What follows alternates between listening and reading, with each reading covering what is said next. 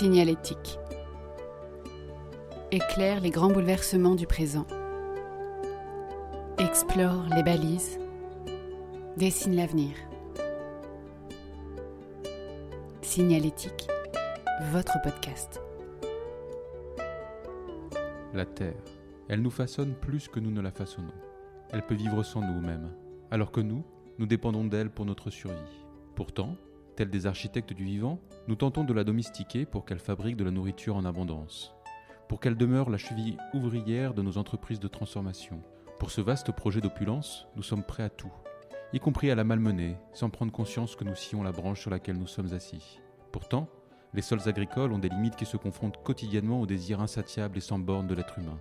Ils se dégradent, ils nous alertent. Alors, depuis peu, nous prenons conscience que nous allons devoir agir autrement, en lui laissant le temps de se régénérer, en préservant la biodiversité indispensable à sa fertilité. Mais comment initier ce vaste chantier tandis que recule la sécurité et la souveraineté alimentaire mondiale? Comment engager cette transition quand des visions radicalement opposées s'affrontent? Quelle sera l'agriculture du XXIe siècle qui assurera des revenus décents aux paysans et une alimentation saine à l'humanité? Bonjour à toutes et à tous, vous êtes sur Signalétique et pour répondre à ces questions, j'ai le plaisir de recevoir Michel Eddy, haut fonctionnaire au ministère de l'Enseignement supérieur de la Recherche et de l'Innovation, ancien président du CIRAD, le Centre international de la recherche agronomique pour le développement. Bonjour Michel. Bonjour. Ensemble, nous allons évoquer de nombreux sujets, l'état de nos sols, la souveraineté agricole, la chute de l'agriculture bio, les biotechnologies, la situation de nos agriculteurs. Mais je voudrais aussi profiter de ta présence pour parler de l'agriculture mondiale, de sécurité alimentaire. Car nous l'oublions trop souvent, nous faisons partie d'une planète où nous sommes tous interdépendants et où l'inégalité face à l'accès à la nourriture demeure élevée pour une grande partie de la population mondiale. D'ailleurs, commençons par ce sujet, tiens. Pourquoi est-ce important de se préoccuper de la sécurité alimentaire à l'échelle planétaire? Bien, peut-être qu'avant d'aborder cette question de la sécurité alimentaire, qui est, euh, un fil rouge qui, euh, qui conduit les politiques des États depuis euh, la création des États, depuis le néolithique, le premier rôle qu'ont eu les organisations humaines, c'était d'assurer la survie de la population en la nourrissant. Et, et chacun le sait, la révolution agricole, c'est la révolution du néolithique. C'est la première activité collective et commune le chasseur-cueilleur avait évidemment des vertus, mais, mais en tout cas, comme forme d'organisation sociétale, c'est l'agriculture qui nous a fait entrer dans le monde organisé que nous connaissons aujourd'hui. Et que grâce à elle, on a vu apparaître les villages, euh, les villes et, toutes ces activités. Mais, et, pour le coup, plutôt que de parler de l'agriculture, il faut parler des agricultures. D'emblée, c'est peut-être le premier message que je voudrais faire passer, c'est qu'il y a une immense diversité des systèmes, des cultures et des pratiques agricoles à travers le monde. Et, peut-être donner quelques, quelques chiffres pour caractériser cette diversité, pour bien mesurer de quoi on parle, parce que on a évidemment vu dans notre fenêtre ici, dans un pays riche et développé, euh, grande puissance agricole qu'est la France, on a un regard sur l'agriculture qui est marqué par ce que nous sommes. Et, cette agriculture-là, y compris en France avec une grande diversité, j'y reviendrai, mais elle est très différente et substantiellement différente de ce qu'on peut trouver à travers le monde. Alors d'abord, et on voit bien, par exemple, qu'en regardant par sa fenêtre, on imagine bien que l'agriculture euh, des pays européens, l'agriculture de la PAC, a des caractéristiques qui ne sont pas du tout semblables à celles de l'agriculture des pays africains et des pays subsahariens, par exemple. On voit ce qui se passe aujourd'hui au Sahel. Et donc, euh, cette diversité, qu'est-ce qui la caractérise? D'abord, c'est que l'agriculture reste aujourd'hui la première activité humaine. Dans les sociétés humaines d'aujourd'hui, 40% des actifs travaillent dans le monde agricole. Et, donc, euh, c'est un, poids considérable dans l'économie mondiale. Et puis, l'agriculture, c'est elle qui est présente sur toute la surface de la planète. Tu le disais dans ton introduction, 40% des surfaces émergées de la planète sont effectivement dédiées à l'agriculture au sens large. Et quand je dis agriculture au sens large, je veux dire que pour l'agriculture, culture, 1,5 milliard d'hectares. Pour l'élevage sous toutes ses formes, et qui est effectivement une activité qui, depuis le néolithique aussi, a démarré, 3,5 milliards d'hectares. Et puis pour la forêt, alors, la forêt plantée, la forêt cultivée, ce qu'on appelle la civiculture, eh bien c'est 300 millions d'hectares. Donc 40% des actifs, 40% des surfaces, de la surface terrestre. C'est donc, euh, donc beaucoup. Et sur ce 1,4 milliard d'actifs, 1,5 milliard d'actifs aujourd'hui sur la planète, l'immense majorité de ces agriculteurs sont asiatiques. Les trois quarts des agriculteurs vivent dans les pays asiatiques. 15% des agriculteurs vivent en, Afrique, et le reste, pour le coup, dans les pays du Nord, l'Europe, la Russie, l'Ukraine et les États-Unis. Et donc, euh, une activité massivement ciblée sur l'Asie. et, on le sait, La première des grandes céréales qui a été cultivée, c'est le riz, et c'est aujourd'hui encore la première céréale cultivée. Elle est, elle est née effectivement probablement en Chine sur les bassins du fleuve jaune. Et ça reste effectivement un élément central de l'économie chinoise. Alors c'est aussi euh, cette agriculture, euh, c'est des structures euh, agricoles extrêmement diversifiées qu'on n'imagine pas encore une fois quand on regarde l'agriculture d'ici. Elle est majoritairement, massivement, une agriculture qu'on va appeler familiale, c'est-à-dire une agriculture liée à, l'activité d'une toute petite communauté familiale et qui, pour le coup, pratique l'agriculture essentiellement d'abord pour ses propres survies, ses propres subsides, et quand il y en a un peu, pour effectivement entrer dans une économie de marché, pour avoir des revenus et pouvoir acquérir d'autres services. Mais, mais, mais, pour le coup, 70% des exploitations, 70% des exploitations à travers le monde font un hectare ou moins, moins d'un hectare. Et puis, euh, pour le coup, 7%, 1%, 1% face à ça, des exploitations font plus de 100 hectares. Alors évidemment, ça veut dire beaucoup, beaucoup de petites exploitations, beaucoup, beaucoup de petits agriculteurs, et un poids évidemment dans l'économie agricole qui n'est pas le même. Même si les agricultures familiales, avec leur forte présence, nourrissent beaucoup les populations du monde dans une relation relativement de proximité. C'est vrai que l'agriculture moderne, l'agriculture industrielle, c'est celle qui a une capacité d'export et, de production alimentaire qui permet en particulier de se poser les questions et de la sécurité et, de la souveraineté alimentaire. Et donc cette petite agriculture très structurée, très différente selon son, grain et son niveau, elle a évidemment des, degrés de productivité et d'efficacité qui sont radicalement différents. Évidemment, la petite agriculture familiale de, moins d'un hectare, elle a, elle a, des caractéristiques qui ne ressemblent pas à la grande latifundia de 40 000. Et, moins d'un hectare ne veut pas dire pour autant qu'elle ne soit pas très productive. La densité est probablement un des facteurs qui explique que des agriculteurs soient devenus de vrais jardiniers et inventer des systèmes agricoles extrêmement productifs. C'est le cas en Asie, c'est le cas aussi dans un pays africain comme le Rwanda, qui l'a malheureusement payé fort cher à, travers le conflit entre les Tutsis et les Hutus, qui a à l'évidence mille raisons probablement historiques, politiques et culturelles, mais qui a aussi une raison fondamentalement foncière. 300 habitants par hectare dans au Rwanda, pour cultiver le pays, ça crée de la tension sur l'accès à la ressource foncière.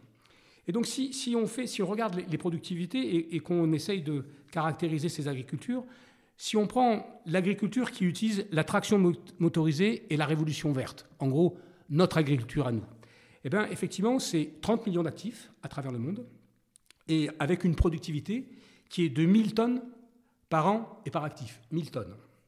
Si on prend l'agriculture caractérisée par, pour le coup, la révolution verte toujours, mais plus la motorisation, la traction animale, ce qui est quand même une grande caractéristique, le bœuf ou le, cheval, eh bien là, c'est 410 millions d'actifs, 410 millions d'actifs, et c'est une productivité qui passe de 1000 à 50 tonnes par hectare et par an et par actif.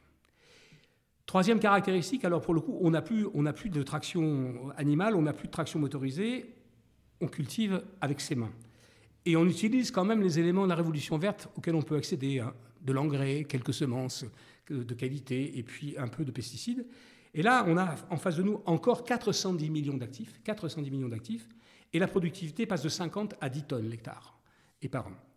Et puis enfin, si on est face au petit agriculteur qui n'a, j'allais dire, rien sinon la force de son travail, sa sueur et, la terre sur laquelle il peut cultiver, là on est face à 450 millions d'actifs. C'est la part la plus importante. Et sa productivité à lui est d'une tonne par an et par hectare. Donc on voit qu'on a un facteur 1000 de productivité. Et donc vous vous doutez bien que face à cela, ça a des caractéristiques et des dimensions qui ne sont pas les mêmes. Et que ces agricultures constituent effectivement le paysage agricole du monde, avec des fonctions, des capacités de production, une manière de coloniser le paysage et, de le transformer qui ne sont pas du tout les mêmes. Merci Michel d'avoir euh, rappelé ce contexte international et ça me permet de, rebondir sur, sur la question que je t'ai posée. Pourquoi, en tant que Français, devons-nous nous préoccuper de la sécurité alimentaire mondiale? Alors, j'allais dire, on, doit se préoccuper de la sécurité alimentaire parce que nourrir les, populations est évidemment, encore une fois, la première préoccupation des États. Je, ne connais pas de régime politique, même les plus dictatoriaux, qui, face à l'absence d'alimentation de leur population, arrivent à résister à la révolte. Et donc ça, tout le monde l'a compris depuis longtemps. Depuis le néolithique, chacun sait, du roi au dictateur, qu'il faut effectivement nourrir euh, sa population. Et donc, euh, cette préoccupation, elle a, toujours existé. Et, le fait est, c'est que sécurité alimentaire chez nous, mais ailleurs, pourquoi? Parce qu'aujourd'hui, nous vivons dans un monde globalisé, dans un monde d'échanges, dans lequel on échange beaucoup de choses, des matières premières, des matières agricoles, de l'intelligence, des services, de l'industrie, et qui a une forme d'équilibre collectif qui fait qu'entre les circulations de matières et les circulations de personnes, il y a des échanges massifs qui se font. Et que donc la géopolitique, la géopolitique de, de l'agriculture est une question centrale qui, qui a trait avec l'équilibre du monde. Et la guerre en Ukraine et l'agression russe contre l'Ukraine est revenue mettre sur le devant de la, de la, de, la table cette, cette situation. Mais, mais si on, se souvient des émeutes de la fin de 2008, qui était effectivement un événement mondial et massif dans les pays africains et dans les pays euh, latino-américains, où il y a eu un problème d'accès à la nourriture et où les populations se sont révoltées. Mais certains pourraient te dire, euh, oui, mais ce qui compte, c'est d'abord l'autosuffisance de la France, et puis les autres, on verra après. Alors, certes, mais la, question de la, sécurité et la question de l'autosuffisance, la question de l'autonomie et la question de, la souveraineté, c'est des, des, mots qui sont euh, différents, mais qui ont des, définitions un peu inclusives. La sécurité alimentaire, c'est par tous les moyens, pour des dirigeants, encore une fois, c'est d'assurer que leur population soit effectivement nourrie et alimentée. Et, et il y a deux sources globalement pour alimenter. Il y a ce qu'on produit soi, et il y a ce qu'on peut acquérir parce qu'on ne le produit pas et qu'on achète. Et donc, c'est l'équilibre entre ces deux facteurs qui crée la sécurité alimentaire. À ma connaissance aujourd'hui, aucun pays au monde n'est en situation d'autonomie alimentaire absolue. Aucun pays au monde ne peut vivre simplement sur les bases de sa production parce que simplement la diversité des régimes alimentaires qui aujourd'hui caractérisent, même dans les pays les plus pauvres, le comportement des, des, personnes fait que, eh ben, évidemment, on a envie d'accéder à des, à des biens auxquels on a pris l'habitude d'avoir droit et, et, que nous ne produisons pas, particulièrement chez nous, on le sait. Mais c'est vrai aussi dans les pays plus pauvres. Donc, euh, sécurité, c'est assurer que, ben, toute chose égale par ailleurs, tout le monde peut se nourrir. Euh, autonomie et, et souveraineté, c'est se dire que, pour le coup, pour la partie dont on dépend de l'extérieur pour produire sa propre alimentation, eh bien, il faut choisir ses dépendances. Il faut savoir avec qui on est dépendant et avec qui on travaille pour assurer cette, cette compensation ou cette deuxième part, parce que si elle vient à faire défaut, pour des raisons géopolitiques ou autres ou climatiques, alors on va connaître des situations de tension très fortes dans les pays concernés. Alors, nous allons parler tout à l'heure des questions de souveraineté euh, alimentaire, mais avant, j'aimerais qu'on reste un instant sur, sur les questions internationales. Tu le sais, les Nations Unies ont fixé des objectifs développement durable euh, dont le but euh, était d'éradiquer la pauvreté d'ici 2030. Lorsqu'on regarde les chiffres, par exemple, euh, la, FAO, elle évalue encore à 3,1 milliards d'humains qui n'ont pas accès à une alimentation saine, ce qui représente à peu près une augmentation de 10% par rapport à 2019. D'autres choses, la sous-alimentation, elle aussi est en hausse. Euh, ça représente plus de 2,3 milliards d'humains sur la planète, 20% de la population africaine, 9% de la population asiatique, 8% de la population sud-américaine. Je t'avoue qu'à la lecture de ces chiffres, j'ai un peu du mal à voir comment euh, on va pouvoir améliorer les circonstances euh, actuelles. Et puis, cela d'autant plus que le prix du blé, on l'a vu pendant la crise, a, a doublé. Alors aujourd'hui, il reste toujours 15% plus cher qu'en 2021. Le maïs également a pris 35%. Les sols ukrainiens, on, le, lit tous les jours, sont très impactés par, la guerre. Cette situation risque donc de se dégrader dans les, dans les pays les plus pauvres. Est-ce qu'on n'a pas perdu la bataille contre la malnutrition euh, au XXIe siècle? Alors, clairement, éradiquer la pauvreté en 2030, chacun comprend qu'on n'y arrivera pas. Mais, mais ce n'est pas parce qu'on ne va pas arriver à éradiquer que pour l'instant, on ne peut pas avoir l'ambition de progresser ou de réduire la chose. Et, d'ailleurs, si on fait euh, abstraction euh, des pics de crise qui interviennent pour diverses raisons, il faut constater qu'effectivement, que la sécurité alimentaire au niveau mondial, elle s'est quand même sensiblement améliorée dans, les, dans, la dernière, euh, dans le dernier siècle. Imaginez que l'agriculture, telle les agricultures telles qu'elles sont aujourd'hui, ont été capables en un siècle d'encaisser un choc de croissance démographique de population à l'échelle de la planète qui, au début du XXe siècle, en gros 2 milliards d'êtres humains, à la fin du XXe siècle 7 milliards et demi, et aujourd'hui nous sommes en train de chatouiller les 8 milliards, et en 2050-2060 nous serons probablement entre 9 et 10 milliards. La population a quasiment été multipliée par 7, par 8, par 10.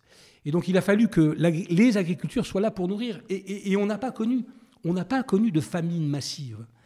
La famine étant un facteur qui, pour le coup, en général, survient dans des situations de crise, dans des situations de crise politique. On n'a pas, globalement, de, famine liée à un défaut de production. Parce que si on regarde les choses un peu dans le détail, ce qui caractérise la sécurité alimentaire, c'est quatre choses qu'il faut avoir en même temps. Et, dont il faut effectivement avoir une bonne combinatoire pour que les choses se passent au mieux. Alors évidemment, le premier facteur, c'est la production il faut produire en quantité avec une efficacité suffisante pour avoir suffisamment d'alimentation à la disposition de, la population de la planète. Et comme je le disais, eh la révolution verte, l'agriculture industrielle, parce que c'est elle qui a fait ça, celle qu'on a développée à partir des années 50, euh, avec euh, un paquet technique autour d'une semence, une variété, euh, de la chimie, et puis, et puis des grandes exploitations, elle a été capable d'encaisser le choc démographique et personne, et il n'y a pas eu de défaut de production. Mais il y a un deuxième facteur qu'il faut avoir en tête pour assurer la sécurité alimentaire. Le deuxième facteur, et qui renvoie à, l'indicateur que tu, as, que indiqué tout à l'heure, c'est qu'il faut que la population ait capacité à accéder à cette alimentation. Il ne suffit pas qu'elle soit produite, encore faut-il qu'elle puisse y accéder. Et c'est à la fois de l'infrastructure pour que l'alimentation soit là auprès des populations, mais c'est aussi un niveau de vie et une capacité à acheter ces, ces aliments. La crise alimentaire de 2008 en particulier, eh bien, ce n'est pas une crise de production, c'est une crise des prix sur les marchés mondiaux qui font que les prix grimpent et que les populations urbaines des grandes villes africaines et latino-américaines, devant ce choc économique, le choc inflationniste qu'on connaît en ce moment, n'ont plus les capacités d'acheter l'alimentation dont ils ont besoin. Donc deuxième élément qui est important qu'il faut avoir à l'esprit, c'est l'accès à l'alimentation. Et derrière l'accès, il y a les questions de justice, il y a les questions de pauvreté, parce que les consommateurs pauvres, évidemment, ont plus de difficultés à accéder à l'alimentation que les consommateurs riches, on le comprend. La troisième dimension, c'est ce que tu dis aussi, c'est la qualité alimentaire il faut manger des choses qui soient quand même de, qualité et qui ne soient pas de mauvais éléments pour la santé humaine. Et, on sait bien que cette question n'est pas simple à, régler parce que, pour le coup, par rapport à une, une, situation où il reste des gens qui sont en situation de malnutrition, le phénomène en même temps au niveau mondial, c'est qu'on a un milliard de gens qui sont entrés dans l'obésité. Et donc ceux-là ont accès, ceux-là ont de la production, ceux-là peuvent acheter, mais ils mangent mal. Et ils grossissent et ils sont malades. Donc euh, obésité versus euh, mauvaise alimentation, on voit ce que ça peut vouloir dire. Et puis le dernier élément, c'est la disponibilité de l'alimentation. Et ça, pour le coup, c'est essentiellement une question géopolitique. L'agriculture fait partie aujourd'hui des commodités qui sont vendues au niveau mondial. Comme je le disais, aucun pays ne vit dans l'autonomie complète, y compris parce que les populations ont augmenté à une vitesse telle que chacun n'avait pas la capacité à développer une agriculture aussi vite pour répondre à ses besoins. Et donc la circulation des marchandises, la capacité du marché à réguler ça est une question essentielle. Et là, eh bien, il y a la guerre. La guerre, les crises, et, qui peuvent produire des chocs brutaux et qui déséquilibrent le système. Les crises alimentaires qu'on a connues ne sont pas des crises de production, ne sont pas des crises de production, c'est des crises de distribution et de circulation.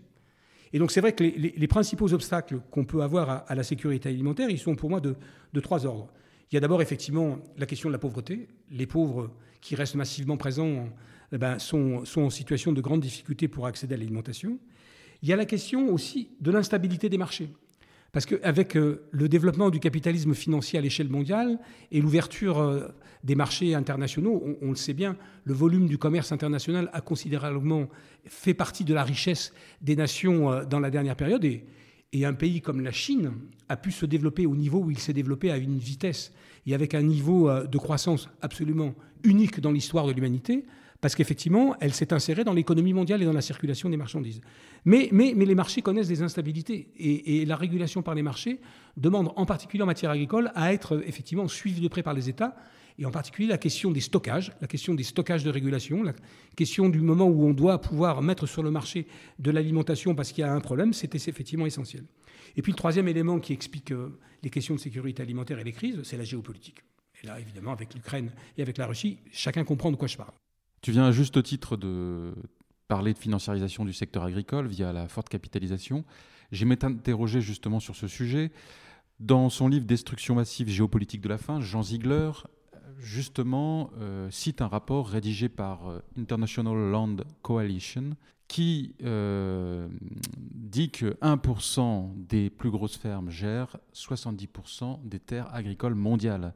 Il cite notamment l'entreprise Cargill qui détient de nombreuses euh, activités sur toute la chaîne euh, de valeur du secteur agricole, que ce soit le transport maritime, le stockage des céréales, et qui, selon lui, est responsable d'une grande partie de l'explosion des prix en pleine crise 2008, où justement il y avait de la famine, où beaucoup de pays avaient besoin d'accéder à la nourriture.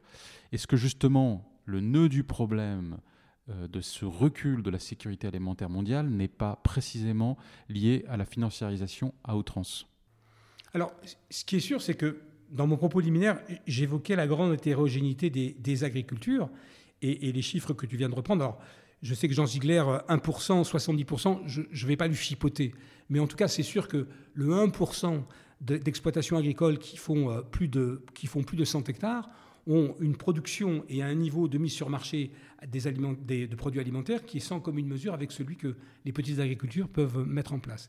Et c'est vrai que cette agriculture-là, c'est une agriculture que je vais qualifier d'industrielle, parce qu'elle est d'abord intensément mécanisée, elle est intensifiée avec de la chimie, elle est intensifiée avec des variétés monospécifiques qu'on cultive sur de très grandes exploitations. Et donc, on a un, facteur de rendement et de productivité qui est lié à l'industrialisation des processus. Et c'est la révolution verte qu'on a connue à partir des années 50 à travers le monde. Et, encore une fois, il faut aujourd'hui la critiquer et il faut en changer parce que son impact environnemental sur la biodiversité que tu évoquais aussi est maintenant tellement qualifié et, tellement évident qu'on sait bien qu'on ne peut plus continuer comme ça, au risque de ne plus avoir du tout d'agriculture et plus du tout du reste non plus. Mais, néanmoins, euh, il, faut partir de l'idée qu'elle est arrivée à ce résultat-là et qu'on est arrivé à des augmentations des rendements agricoles qui sont quand même en, capacité de, faire face au choc alimentaire. Alors, il va falloir continuer à augmenter un peu la production alimentaire, parce que 10 milliards d'êtres humains par rapport à 8, euh, certes c'est moins rapide qu'eux, mais, il en faut encore un peu plus. Mais on sait que il n'y a pas que l'augmentation de la production, il y a effectivement les pertes. Les pertes au bord champ, les pertes au niveau du stockage, qui peuvent effectivement en partie régler le problème. Mais donc, encore une fois, un peu, un peu augmenter. Et alors, cette agriculture industrielle-là, c'est sûr qu'elle mobilise beaucoup de capitaux, beaucoup d'argent, et qu'elle n'a rien à voir avec le revenu d'un petit agriculteur familial du Mali ou du Burkina qui vit sur son exploitation de moins d'un hectare. Mais, mais quelle est l'activité industrielle aujourd'hui qui ne mobilise pas de capitaux? Je n'en connais point. Peut-être que derrière cette idée de la financiarisation, il y a l'idée d'une certaine représentation culturelle que nous avons de l'agriculture. Et d'ailleurs, moi, je trouve toujours frappant qu'on continue pour certains à parler de paysans.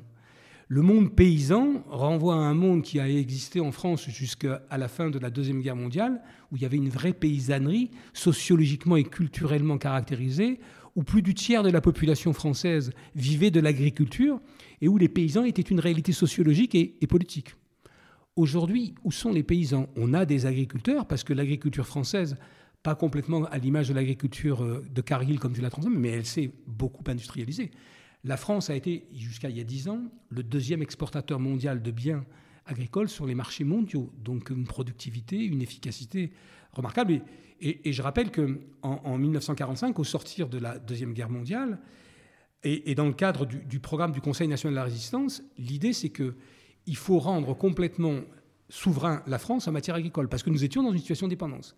Et qu'en 20 ans, en particulier grâce à la recherche, je dois le dire, et à la création de l'INRA à l'époque, mais aussi grâce à la mobilisation très forte des paysans et des agriculteurs, grâce à l'apport de technologies et de semences, grâce au progrès technique, et puis grâce au fait que on a pu euh, déverser dans les secteurs industriels la part de main-d'œuvre qui quittait le secteur agricole parce que la productivité augmentant, les surfaces s'étendant pour produire plus, et eh ben on avait besoin de moins de bras et moins de mains.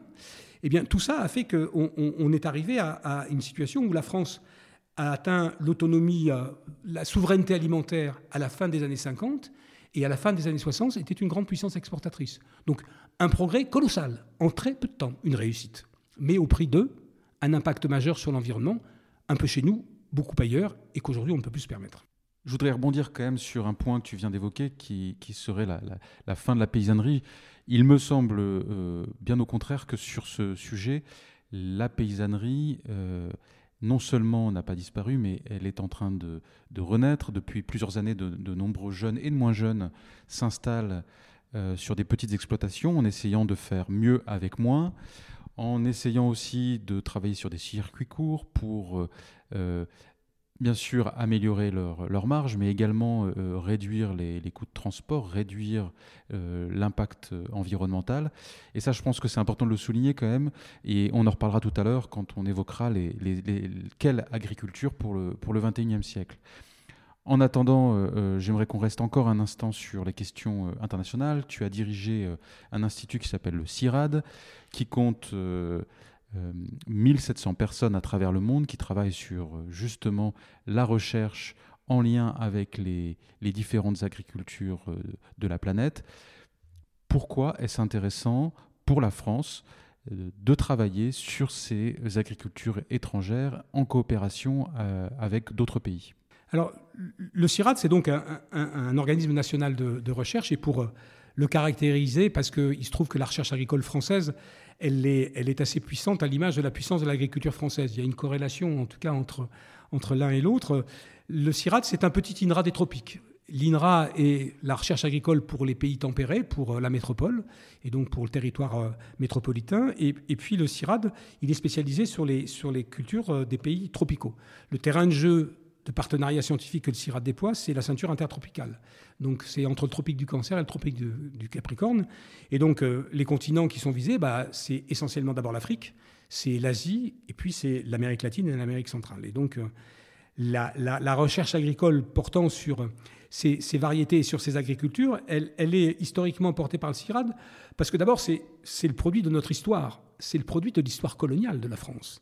La France est d'abord intéressée aux, productions tropicales et aux productions agricoles dans le cadre de l'Empire, au bénéfice du centre, la métropole, pour, extraire, exporter et intégrer dans l'économie euh, française des productions agricoles qui étaient faites dans les, pays pour l'essentiellement africains on pense essentiellement à la culture du palmier à huile, par exemple, à, tous les oléagineux protéagineux tropicaux et, qui ont effectivement été euh, produits à l'origine pour venir alimenter l'industrie française.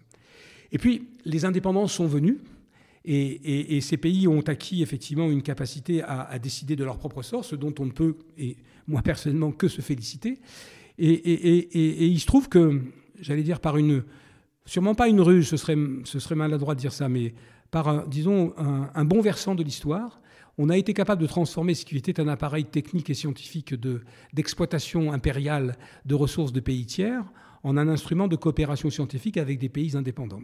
Et donc la France a eu sur une période de 50, 60 ans la capacité à transformer ces institutions de recherche, et en fait il y en a deux, hein, il y a le CIRAD dans le domaine agricole, mais il y a aussi l'Institut de recherche pour le développement, l'IRD, l'ancien Norstom, qui lui est un petit CNRS des tropiques et qui avait les mêmes fonctions que, le CIRAD du temps des colonies, et bien de les transformer en des organisations de coopération. Et, pourquoi est-ce que la France continue à avoir des opérateurs spécialisés alors que les autres pays coloniaux en avaient aussi? Et ils ont fait le choix, eux, de les faire disparaître et de ne plus en avoir. La France est le dernier pays qui a des organisations de recherche spécialisées dans ce domaine. C'est des choix politiques. C'est des choix politiques. Le monde anglo-saxon a développé dans les années 50 un système international de la recherche agronomique qui est aujourd'hui encore présent partout dans les pays de la ceinture intertropicale et qui a été créé euh, dans les années 50 au moment où la crise alimentaire commençait à frapper l'Inde. Et pour éviter que la révolution rouge ne submerge l'Inde, on a fait la révolution verte avec, euh, avec les fondations Rockefeller et, puis euh, la Banque mondiale. Et ces pays ont décidé d'investir plutôt dans ce système-là, alors que nous, nous avons décidé de conserver un appareil de recherche propre à la France. Probablement cette singularité française qui fait que on considère parfois, à juste titre, souvent à tort à mon avis, que nous avons une singularité telle que nous pouvons penser que l'univers répond de nos critères et de notre vision du monde. Mais voilà, mais en tout cas, on l'a conservé. Et, aujourd'hui, c'est un appareil de coopération qui fait que le CIRAD a des relations avec une cinquantaine de pays et que 250 chercheurs du CIRAD travaillent en permanence dans ces pays aux côtés de ces institutions pour elles, à leur demande, et ont une connaissance dans ces conditions de ces agricultures. Et pourquoi c'est intéressant pour la France que d'avoir cela?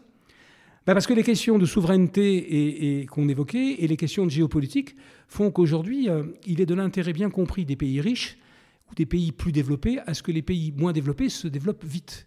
Parce que les questions, y compris euh, sous choc climatique, les incertitudes migratoires et augmentation de la population, ne serait-ce que pour des questions de migration, il serait plutôt utile que les populations trouvent chez elles et sur place les raisons de trouver leur bonheur et de pouvoir croître et embellir sur place plutôt que d'avoir à bouger. Depuis bien avant le néolithique, l'humanité marche. Et rien, ni un mur, ni une mer, ne sera historiquement capable d'empêcher les mouvements migratoires quand ils ont ces raisons vitales. Alors justement, tu fais le, lien avec une question que je voulais te poser. Euh, Jean Ziegler, dans le, livre Destruction massive géopolitique de la faim, cite une étude de la Banque mondiale selon laquelle il serait possible d'irriguer le demi-million d'hectares de, terre au Niger. Et donc, de cette manière-là, on pourrait assurer l'autosuffisance du pays euh, au niveau alimentaire, ce qui serait remarquable compte tenu des défis euh, que rencontre euh, ce pays. Dans le cadre de, son ouvrage, il critique très très ouvertement la France, qui bénéficie de, des importations d'uranium pour justement sa souveraineté énergétique. Donc c'est un apport qui est quand même significatif, qui est stratégique. Et euh, il ne comprend pas pourquoi la France ne participe pas plus activement à cette autosuffisance alimentaire du Niger. Et c'est en contradiction avec euh, justement la, coopération dont tu parles et qui euh, est le, fil conducteur du, travail qu'effectue le, CIRAD.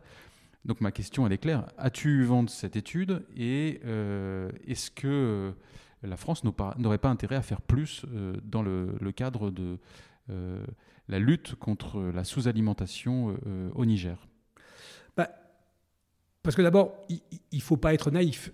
Je, défends, et, le CIRAD a incarné cette politique de coopération scientifique dans le domaine agricole, mais je sais bien que la politique de la France est une politique qui a plusieurs composantes. Et elle a aussi une politique aujourd'hui dans le monde tel qu'il est de grande puissance. Et là où elle doit assurer ses intérêts vitaux, euh, par exemple en ayant des ressources d'uranium pour venir alimenter ses centrales nucléaires. La question, c'est que il faut que les accords qui doivent se passer entre les pays pour organiser la circulation des biens et des services se fassent dans des contextes qui soient des contextes, j'allais dire, le plus équilibrés possible et au bénéfice réciproque de toutes les parties. S'agissant du Niger, est-ce que le marché de l'uranium est, de nature à, être la raison pour laquelle la France n'aurait pas développé un système d'irrigation sur le fleuve Niger? J'ai beaucoup de mal à le croire. Et j'ai beaucoup d'estime pour Jean Ziegler, qui est un dirigeant politique pour qui euh, j'ai euh, voilà, de l'affection, je pourrais même dire, mais je pense que sa vision est un peu idéologique. Il se trouve que le travaille avec le Niger depuis 60 ans et, que sur le fleuve Niger, nous avons effectivement beaucoup travaillé aux questions d'irrigation. Et très franchement, si un projet d'irrigation de 500 millions d'hectares au Niger avait été possible, je ne vois pas pourquoi les autorités du Niger elles-mêmes ne l'auraient pas porté et qu'elles n'auraient pas été défendues. je dis juste qu'aujourd'hui, le Niger est le pays au monde avec le taux de natalité le plus élevé un enfant, une femme, 7,3 enfants. La population du Niger va se retrouver en 2035, ils vont être, je crois, 60 millions, là où aujourd'hui ils sont 20 millions. Et donc sur une bande de terre qui fait en gros 50 km le long des fleuves du fleuve Niger, parce que derrière c'est l'uranium, mais c'est surtout le désert, il faut arriver à produire de l'agriculture pour une population qui augmente à une vitesse vertigineuse. J'espère qu'on va développer l'irrigation. On travaille au développement de l'irrigation, mais malheureusement, ça n'est pas une solution simple. Et, j'ai la conviction, parce que j'ai rencontré les autorités du Niger à plusieurs reprises, les gouvernements ont changé, mais, ils le savent, hein, ils ne sont pas naïfs. Ils savent bien quels problèmes ils affrontent, eux. Et nous, les regardons. Et alors, une dernière question sur l'aspect international. Tu as beaucoup voyagé dans, dans, différents pays, dans une cinquantaine de pays en relation avec le CIRAD. Est-ce qu'il t'est arrivé, à titre personnel, d'être indigné par ce que tu voyais? Bien sûr, bien sûr, parce que, parce que la pauvreté, euh, parce que la malnutrition, parce que la souffrance des populations, euh, ça reste quelque chose qui, pour moi, est sujet à indignation. L'esprit, euh, il, faut rester, il faut rester indigné, pour, pour paraphraser Stéphane Essel. Il faut rester indigné, mais il faut une indignation productive de solutions. Parce que la question, c'est que l'indignation pour la colère, si elle ne débouche sur rien comme solution, bah, disons que c'est pas que ça stérilise, mais, mais, mais qu'on fait que la moitié du chemin. Donc oui, il y, a des causes, majeures, il y a des conflits, il y a des sujets qui, qui, sont, sujets à, colère et, à motivation à, vouloir changer les choses. Et moi, en travaillant au, au, CIRAD, en ayant dirigé un établissement comme ça, j'avais non seulement un très beau métier, mais j'avais le sentiment que ça satisfaisait aussi mes valeurs citoyennes et politiques. Je contribuais à travers l'activité qui était la mienne à la tête du CIRAD à développer un, modèle de relation entre les pays et les nations fondé sur la solidarité internationale et la bonne compréhension des choses, en essayant du mieux qu'il se peut, et dans des situations qui sont toujours compliquées, toujours contradictoires, toujours difficiles. Si des solutions simples existaient, le dernier des imbéciles l'aurait trouvé, et malheureusement, il y a beaucoup d'imbéciles et pas assez de solutions. Merci Michel pour ces précisions sur ton point de vue euh, lié à la sécurité alimentaire mondiale.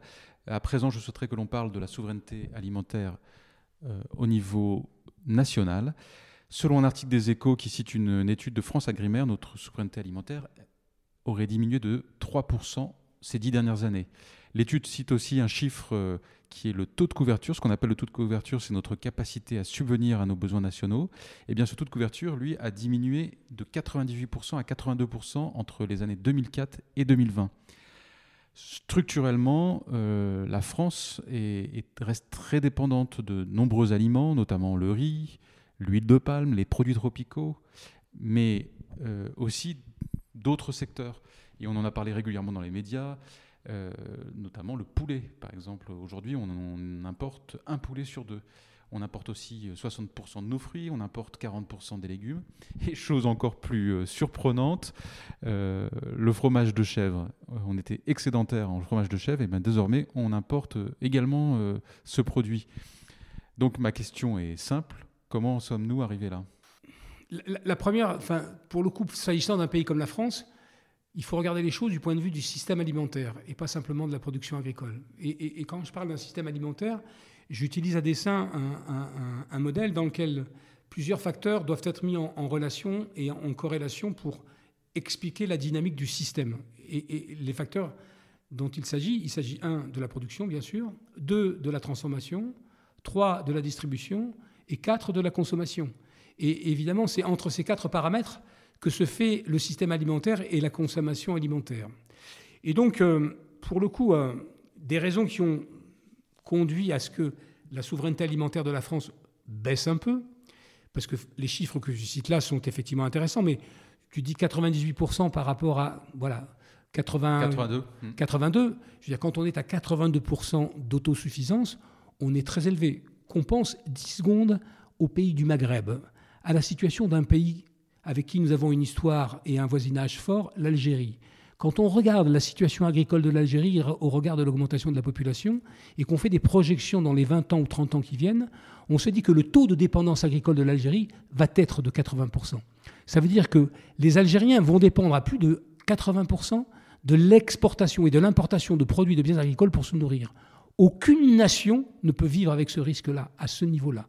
Et donc la révolution agricole du côté et la question de la souveraineté alimentaire du côté de l'Algérie se posent en des termes radicalement différents de chez nous. Alors certains disent euh, le coût du travail, le coût des intrants, les contraintes sanitaires, c'est la raison pour laquelle... Euh, Alors il y a des raisons, moi je pense qu'il y, a beaucoup de raisons systémiques. D'abord, la, première des raisons systémiques, c'est que si on analyse cette dépendance ou cette moindre, cette moindre souveraineté de production d'autonomie alimentaire en France, elle est faite en fait à la croissance des échanges entre les pays de l'Union européenne il faut regarder d'où nous, importons des produits. Alors pour le coup, il y en a qui sont, à, mon avis, à juste titre à cibler et sur lesquels il faut changer les choses. Et je pense par exemple à l'importation massive de soja brésilien qui nous viennent de la déforestation amazonienne et dont il faut effectivement, et pour le coup, il y a une stratégie zéro déforestation à l'échelle européenne qui se met en place. Pour le coup, il nous faut absolument sortir. Et il faut que Là où nous sommes dans une dépendance très forte pour les protéines végétales à l'échelle de l'Europe et à l'échelle de la France, il faut une politique active, volontariste, pour retrouver de l'autonomie en matière de protéines végétales, parce que ça ne vient pas de l'Europe. Mais pour les fromages de chèvre, pour les fruits et légumes, ça vient d'Espagne, ça vient d'Italie. Pour le porc, ça peut venir d'Allemagne, du Danemark.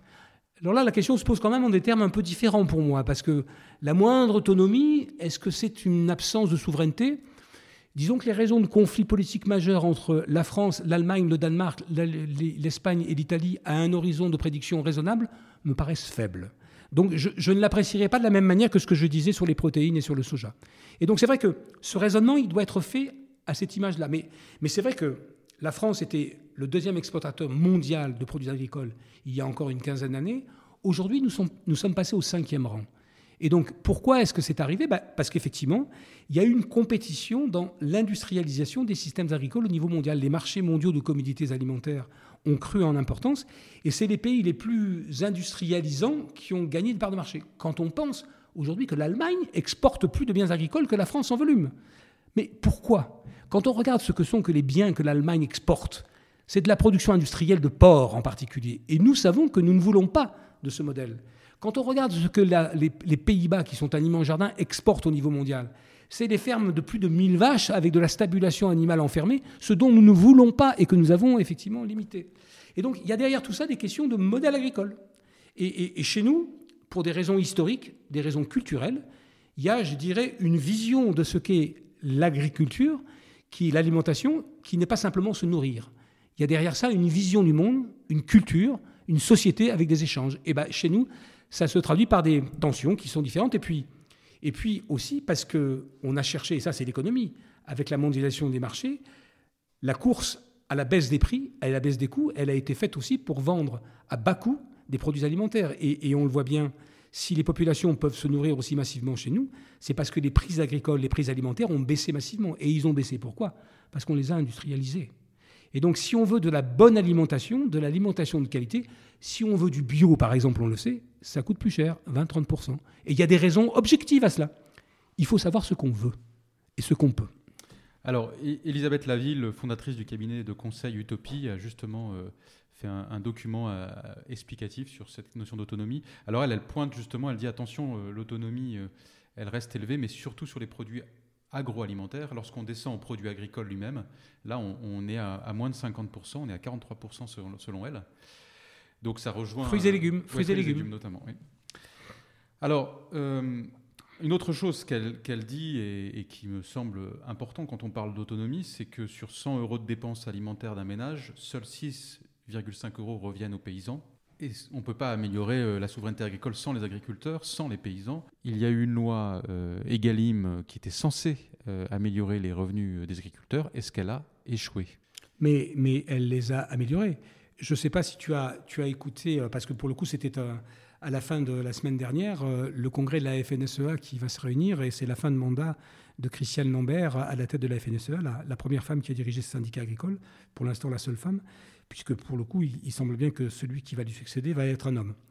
Mais euh, la loi Egalim a augmenté, dans les chiffres que j'ai lus dans les échos en particulier, de 15% les revenus des agriculteurs. Alors, selon les secteurs et les domaines, là aussi la diversité et, la complexité est, partie du paysage. Parce que, évidemment, les, éleveurs producteurs de lait ne connaissent pas une situation économique et sociale équivalente à celle des grands céréaliers de la Beauce. Chacun le comprendra le petit agriculteur bio qui produit euh, des fruits et légumes dans un amas pour euh, de la proximité n'est pas dans la même situation qu'un producteur de betteraves qui vise les marchés mondiaux. Donc euh, là aussi, il y, a, une hétérogénéité des situations qui n'est pas la même. Mais, le revenu des agriculteurs a, apparemment un peu augmenté selon les secteurs, et en moyenne donc de 15%. Et, et d'ailleurs, on en a une actualité criante. Vous avez, comme moi, vous écoutez les infos, vous voyez bien ces débats permanents entre la grande distribution et les producteurs. Tous les ans, les prix se négocient tous les ans maintenant les prix se négocient et, sur euh, les, augmentations de prix au bénéfice des producteurs, la grande distribution proteste et elle les répercute sur les transformateurs. Et donc il y a un conflit entre les transformateurs et les distributeurs pour savoir qui va effectivement se partager la plus grosse partie de la, de la valeur ajoutée. Et on voit que dans la situation actuelle, avec l'augmentation du coût de l'énergie, euh, des intrants, c'est pas, pas, pas, simple. pas simple. Ce qui est sûr, c'est que de mon point de vue, les agriculteurs, les producteurs, dans le partage de la valeur ajoutée, ils ne sont pas assez bien rémunérés. Et que la loi Egalim a introduit un mécanisme de rééquilibrage qui me paraît sain. D'abord parce que sans production, il n'y a pas de transformation, il n'y a pas de distribution, il n'y a pas de consommation. C'est un simple facteur rationnel. Et que donc assurer l'avenir économique, sociétal de nos agricultures et de nos agriculteurs, c'est un facteur de stabilité et de souveraineté. Face à cette hausse des coûts d'énergie et également à cette question de la répartition de la valeur ajoutée, il y a certains paysans qui, apportent des réponses. Notamment, ils, favorisent les circuits courts, ils réfléchissent à, se regrouper, à coopérer pour gérer eux-mêmes les questions de logistique et de distribution. Est-ce que l'État ne devrait pas favoriser ces, organisations et, les accompagner dans ces transformations Mais d'une certaine manière, l'État, alors bon, outre le fait que l'antienne de l'appel à l'État pour tout régler et, tout faire, et, quand c'est pas l'État, c'est là tu utilises au moins un concept collectif. D'aucuns ont dit le président de la République ne doit-il pas s'occuper de la chose pour trouver la solution? Mais non, blague à part. Non, mais pour le coup, l'État s'en occupe. Le ministère de l'Agriculture est effectivement sur ces sujets très, très actif. Mais, encore une fois, euh, par exemple, les circuits courts et l'agriculture biologique, dans la dernière période, grâce à une politique volontariste de l'État, elle s'était beaucoup développée. On a assisté depuis trois ans à un retournement de situation qui est lié en fait à un changement de comportement des consommateurs, probablement à cause de la hausse des prix et à d'autres facteurs. D'aucuns disent que la démultiplication des labels haute qualité environnementale qui n'était pas le bio, il y a eu une compétition, une concurrence sur les labels qui aurait eu tendance à un peu induire le consommateur en erreur et à ne pas acheter un peu moins cher ce qui lui semblait équivalent aux produits bio. Donc une des grandes questions d'ailleurs du système alimentaire français aujourd'hui, c'est quel degré d'information et quelle qualité d'information on doit donner aux consommateurs pour qu'ils fassent les bons choix. Parce que l'évolution du système agricole français aujourd'hui, il est pour l'essentiel piloté, piloté par la consommation. Parce qu'à la fin des fins, la réalisation économique de la valeur ajoutée, elle se fait sur le marché quand on achète les produits, dans des économies développées comme les nôtres.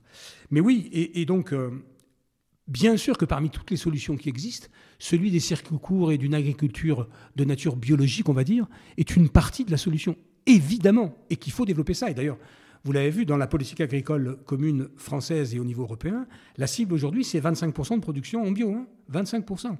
Aujourd'hui, on est à 10% et on régresse. Et donc, c'est un, volontarisme affiché. Après, il faut le faire. Hein. C'est un volontarisme affiché qui va dans cette direction. Une autre question importante en lien avec la souveraineté alimentaire, c'est la gestion de nos sols. Depuis 1950, nous avons multiplié par 3 nos rendements, mais pendant le même temps, nous avons divisé par 2 nos surfaces agricoles. Selon certaines prévisions, nous devrions en perdre encore 3% d'ici 2030. Et une des raisons de, cette disparition des terres agricoles, c'est bien sûr l'artificialisation des sols. Et donc ma question, c'est pourquoi l'État a tant de mal à limiter cette artificialisation des sols? Bah, Pour le coup, le diagnostic sur cette question, il est posé. Et, il est posé de manière très claire. Et donc, euh, une loi en 2021 a posé le principe de la zéro artificialisation nette, les ânes, vous le savez. Et donc aujourd'hui, euh, ce que dit la loi, c'est qu'on ne peut plus, euh, augmenter, on ne peut plus euh, transformer de la terre agricole pour faire du bâti et de la construction industrielle. Et, cette loi qui vise à effectivement stabiliser la surface agricole, eh bien, elle, elle pose des problèmes d'application qu'on voit aussi dans l'actualité. On voit que pour toute une série d'élus locaux et de maires en particulier, il leur paraît difficile de mettre cette loi en œuvre. Et pourtant, elle pose un principe qui, macroéconomiquement et du point de vue du bien commun, est effectivement logique et légitime. Mais c'est toujours la même chose. Quelque chose qui paraît logique et légitime à un niveau global, quand ça s'applique individuellement et dans des circonstances particulières, eh bien, on passe du principe à la réalité et ça crée des tensions. Donc, on va arriver à réguler. Mais le principe est maintenant sur la table. Cette loi zéro artificialisation nette, elle, elle est là. Et, il faut d'autant plus l'avoir à l'esprit qu'on est en fait dans une période où, l'agriculture française est en train de connaître une, une, révolution que je vais qualifier de silencieuse parce qu'elle parce qu'elle n'est pas explicite. Alors, si les surfaces agricoles ont diminué, comme tu le dis, elles ont diminué parce qu'effectivement, il y a eu de l'artificialisation, mais aussi parce que la forêt a augmenté. La surface forestière en France continue à augmenter. Et donc ça, d'une certaine manière, c'est une bonne nouvelle. C'est responsable pour à peu près de moitié, je crois. Mais, mais, mais ce qu'il y a devant nous, c'est en fait un phénomène démographique dans les 10 ans qui viennent, dans les 10-15 ans qui viennent, un tiers des agriculteurs vont partir en retraite. Comment allons-nous arriver à trouver dans les conditions actuelles de ce que c'est que la vision de la vie et, de ce que sont les métiers de l'agriculture, qui sont des métiers difficiles, lourds, prenants, fatigants, comment allons-nous arriver à assurer une relève générationnelle pour conserver des agriculteurs au service des agricultures que nous voulons avoir?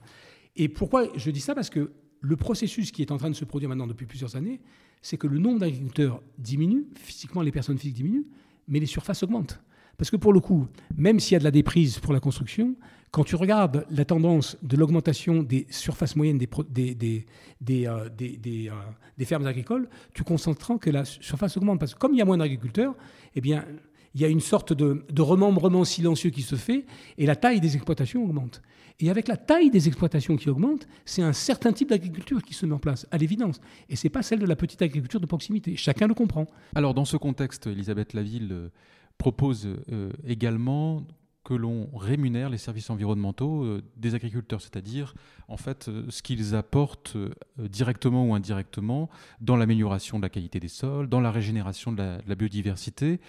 Est-ce que, selon toi, est-ce que ce ne serait pas une, bonne manière d'améliorer les revenus des agriculteurs? Bah, C'est au cœur, c'est au cœur c'était déjà au cœur de, la, de l'ancienne PAC, et c'est devenu encore plus au cœur de la nouvelle PAC.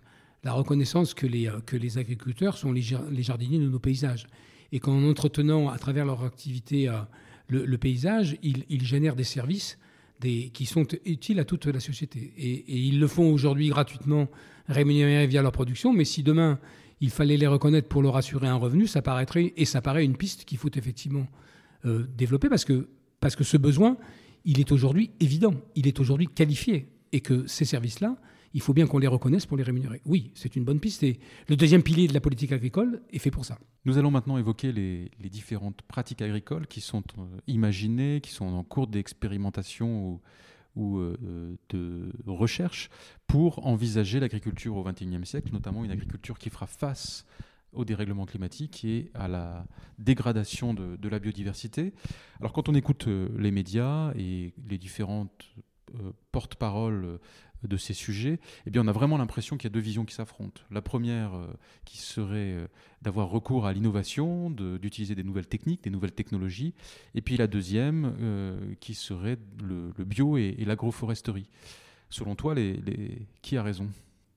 Bah, moi, je pense que pour le coup, que ce soit pour l'agroforesterie, pour le bio ou pour les autres, il faut des innovations. Alors donc, j'allais dire, ça peut paraître une pirouette intellectuelle que je suis en train d'utiliser là pour me sortir du traquenard dans lequel tu voulais me, me, mettre, mais, mais, non, mais, mais il faut, dans la diversité des formes d'agriculture que nous devons promouvoir, avec encore une fois une place probablement plus importante, évidemment, à celles qui sont, euh, bon, avec un impact environnemental sensiblement fortement réduit, eh bien, effectivement, pour arriver à ce résultat-là, il faut effectivement non seulement changer de modèle agricole, dans la diversité des situations, changer de référentiel, changer euh, de, la manière d'apprécier la, productivité d'une agriculture.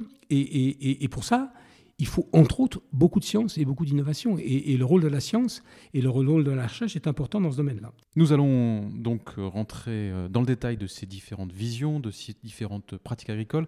Et nous allons commencer par le, bio. Le bio euh, a connu un, engouement assez fort ces, dernières années et, euh, les consommateurs sont de plus en plus friands de cette agriculture. Mais depuis la crise ukrainienne, euh, il y a eu une baisse de, 6% des, ventes.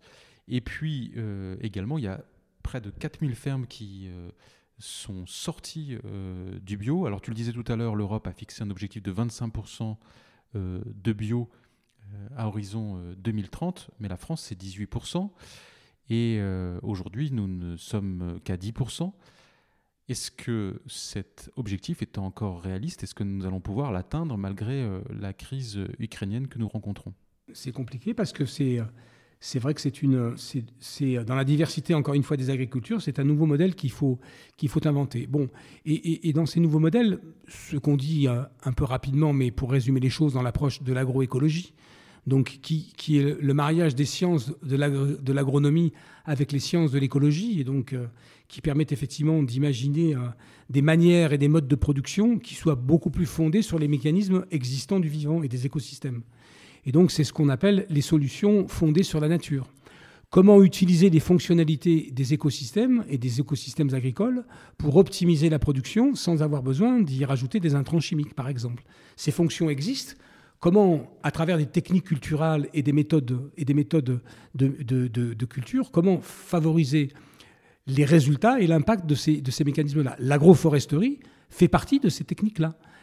Les cultures sous couvert forestier sont effectivement une manière de réguler euh, la pression en particulier bah, du changement climatique, la pression, euh, la, gestion de l'eau sur les parcelles, mais aussi euh, la, présence des, agresseurs et donc, les techniques d'agroforesterie sont des techniques qui se développent, évidemment, et qui doivent se développer. Tu peux dire ce que c'est l'agroforesterie pour nous bah, En gros, c'est des systèmes de culture dans lesquels on associe, on va dire, des espèces arbustives avec des espèces cultivées, pour vous le faire un peu simple. Mais c'est par exemple cultiver du blé sous des peupliers, euh, ou, cultiver, euh, cultiver des ananas sous des palmiers à huile, enfin voilà, donc, euh, ou cultiver du cacao sous des cocotiers. Et l'intérêt de ça? Eh ben, C'est donc c'est un système dans lequel les fonctions biologiques du milieu sont optimisés pour rendre service aux plantes, pour les protéger des agresseurs, pour conserver, pour conserver l'humidité et pour mieux résister au changement climatique et à l'augmentation de température. Alors en France, près de 15% des agriculteurs sont engagés dans une démarche d'agroécologie. Marc Dufumier, chercheur à ParisTech, est convaincu que c'est la solution et il prône d'ailleurs de, de réembocager, de faire un usage intensif de la nature, parce que donc selon lui, le soleil peut apporter tout ce dont le sol a besoin. Et il pense qu'on euh, pourrait même nourrir jusque 20 milliards de personnes avec l'agroforesterie. Tu partages son enthousiasme? Bah, Marc a raison d'être enthousiaste, parce que si lui ne l'est pas, c'est sûr que pour euh, le développement de l'agroécologie, ce sera plus compliqué.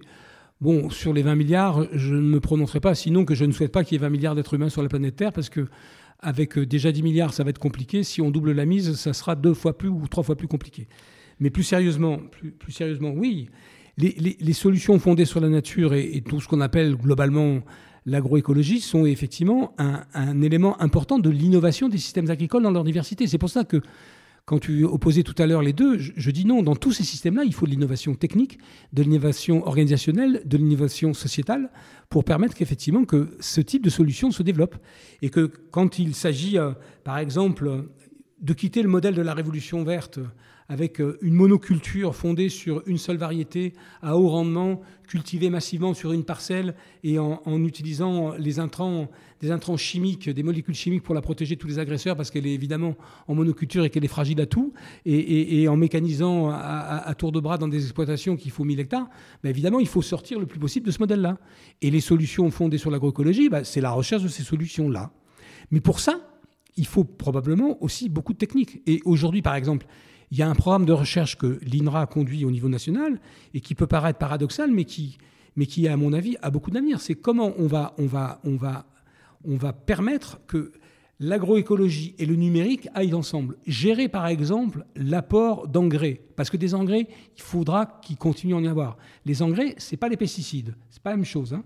Et donc, l'apport d'engrais, l'apport d'eau, aux plantes pour éviter le gaspillage, pour faire effectivement un amendement, comme on dit en, culture, qui soit proportionné et utile, dosé et optimisé, eh bien on peut penser que les techniques du numérique ont des choses à, apporter. Mais bon voilà, numérique et agroécologie peuvent aller, peuvent aller ensemble. Mais c'est aussi des, des nouvelles variétés qu'il faut inventer et mettre au point, variétés qui soient plus résistantes aux agresseurs pour ne pas avoir besoin d'utiliser euh, de pesticides et variétés qui doivent être plus résistantes au changement climatique. Parce que pour le coup, le changement climatique va frapper et il va frapper fort. Alors dans les défenseurs du bio et de l'agroforesterie, euh, ils soulignent quand même quelque chose. Ils disent une indépendance aux, intrants, ça améliorerait notre souveraineté parce qu'on serait moins dépendant de la fluctuation des coûts de ces engrais. C'est vrai.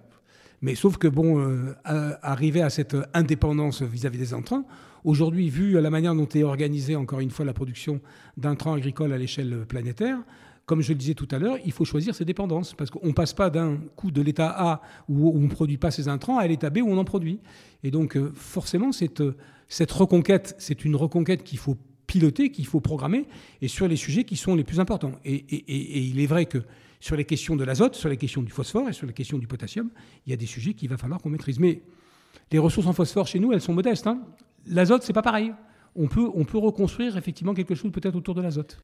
Alors, au sujet de, l'agriculture de demain, il y a eu un grand débat euh, autour de, la PAC verte. Benoît Biteau, qui est un, député européen d'Europe Écologie Les Verts, est très critique et je dirais même dépité par euh, le contenu de, la PAC verte. Euh, il est lui-même euh, producteur bio, il a réussi euh, à, se passer d'intrants, c'est-à-dire de produits phytosanitaires, de produits chimiques, et il regrette que dans la PAC verte, eh bien, les, aides ne soient pas conditionnées justement à l'absence d'usage d'intrants.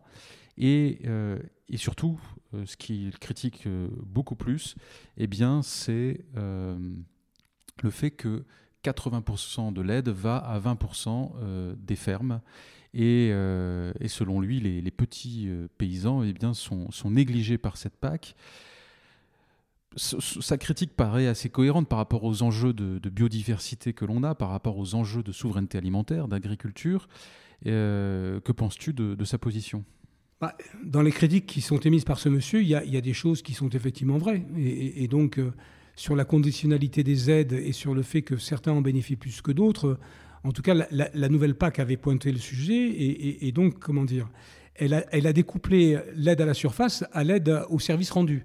Et donc, euh, pour le coup, ça n'est plus les gros qui reçoivent parce qu'ils ont de grosses exploitations, mais c'est ceux qui rendent un certain nombre de services qui, vont bénéficier des financements et des aides. Et donc, je ne dis pas qu'on va assister à, une transformation radicale, mais il va y avoir à l'évidence un rééquilibrage. Et donc, cette question a été prise en compte. Mais, alors, assez vite ou pas assez vite, je n'en sais rien. C'est jamais assez vite au regard des problèmes auxquels nous sommes confrontés, je m'en doute. Et il y, a, mille raisons de, considérer que ça ne va pas assez vite. Mais de là à dire que ça ne fait rien, je, pense qu'il faut se garder de ce genre de raisonnement. Euh, ce monsieur a sûrement raison quand il regarde la situation à l'aune de ce qu'il fait lui. Mais la question, c'est est-ce que ce qu'il fait lui est à l'aune de ce qu'est le monde? Je n'en suis pas aussi sûr. Et je ne suis pas aussi sûr que lui que ce qu'il fait lui soit transposable en toute situation. Parce qu'il y a une telle diversité, encore une fois, de contextes et de pratiques que franchement, une solution clé en main, cousu main, avec un seul costard que tout le monde porterait, si ça existait, ça c'était la révolution verte. Et ça, c'est derrière nous. Ce qui est devant nous, c'est la diversité, c'est la diversification, c'est l'exploitation intelligente de la biodiversité. C'est donc beaucoup de biodiversité, beaucoup de diversité. Et donc, forcément, pas une seule solution. Alors, euh, euh, un autre aspect de la critique que peuvent émettre ceux qui défendent le, bio et, l'agroforesterie, c'est que l'agriculture conventionnelle eh bien, a des coûts cachés. C'est-à-dire qu'aujourd'hui, elle coûte moins cher, mais euh, ce coût ne prend pas en compte la pollution, la dégradation de la biodiversité, les maladies. Et donc, selon eux, il y a, vraiment un, souci dans, l'évaluation du coût de cette agriculture conventionnelle. Qu'est-ce que tu en penses? Bah, C'est vrai que toute activité humaine a des externalités et, que la question des externalités en économie, c'est toujours les refiler aux voisins ou à son prochain et ne pas les payer soi. Je ne connais pas d'activité économique qui ne, qui ne procède pas ainsi dans ses raisonnements. Ce qu'on dit là de l'agriculture, on pourrait le dire de tout type d'activité. De, alors, pollueur-payeur euh, comment? Bah, Alors, pour le coup, pollueur-payeur, en tout cas, pour, en tout cas une, régulation, une régulation de ce type de comportement ciblé qui, qui permettent d'éviter euh, que, pour le coup, les, les, les, phénomènes les plus graves, euh, attentatoires par exemple à la sécurité des, des populations, euh, par, par, exemple à cause des traitements chimiques, soit effectivement euh, encore aujourd'hui complètement autorisés et libres. Et vous voyez bien que dans l'actualité, on, assiste à, des débats sans fin sur les distances minimum d'épandage d'un certain nombre de produits phytosanitaires aux proches des maisons ou des villages, pour des raisons qui sont parfaitement audibles et entendables, qui sont la sécurité, la sécurité sanitaire des populations. Et là, là eh bien, il y a des régulations à prendre. Mais, mais, mais sur toutes ces questions, ce, ce qui est compliqué et difficile, c'est qu'il n'y a en aucun cas, face à ces problèmes complexes, il y, a des, contraintes et des tensions contradictoires. Il y, a des, attentes qui sont différentes. Et donc, il n'y a pas de solution unique qui satisferait tout le monde d'un coup. Il n'y a que des optimums gérant au mieux possible les contraintes qu'il faut trouver. Parce que pour le coup, c'est vrai qu'encore une fois, que les agriculteurs qui doivent épandre aujourd'hui, en souhaitant qu'on arrive à trouver plus rapidement qu'on ne le fait aujourd'hui des alternatives à un certain nombre de produits, mais il y a toujours y avoir des, amendements dans les agricultures et donc se préoccuper des deux questions en même temps est effectivement essentiel. Mais l'un ne peut pas tuer l'autre parce que certes, plus de pollution agricole, oui, mais sans alimentation, non. Donc euh, cette tension, il faut la faire vivre intelligemment, comme quelque chose qui doit progresser et sur lequel on avance. Un autre avantage de l'agriculture biologique et de l'agroforesterie, si j'ai bien compris, c'est qu'on ne laboure pas les terres. Et donc, si on ne les laboure pas, on a moins de dégagement de, gaz à effet de serre et donc un, impact moindre sur le dérèglement climatique.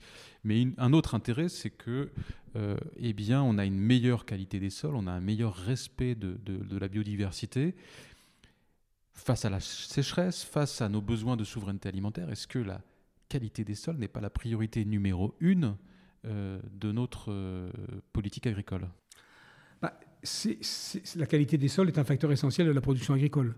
On, a tendance à, parfois à, l'oublier, mais c'est un véritable miracle de la nature que d'imaginer que sur une, sur une couche de l'écorce terrestre, la couche pédologique qui fait aller dans les endroits où elle est la plus grosse un mètre de profondeur, que c'est sur cette couche-là qu'on arrive à cultiver et à faire pousser toutes les plantes et que en dessous c'est du rocher, c'est pas blanc hein, pour la culture.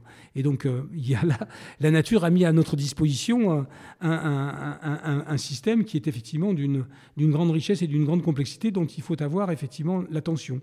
Et c'est vrai que dans la révolution verte précédente, parmi les impacts environnementaux délétères qu'elle a mis en place, évidemment, la dégradation de la qualité des sols a été un effet massif, majeur.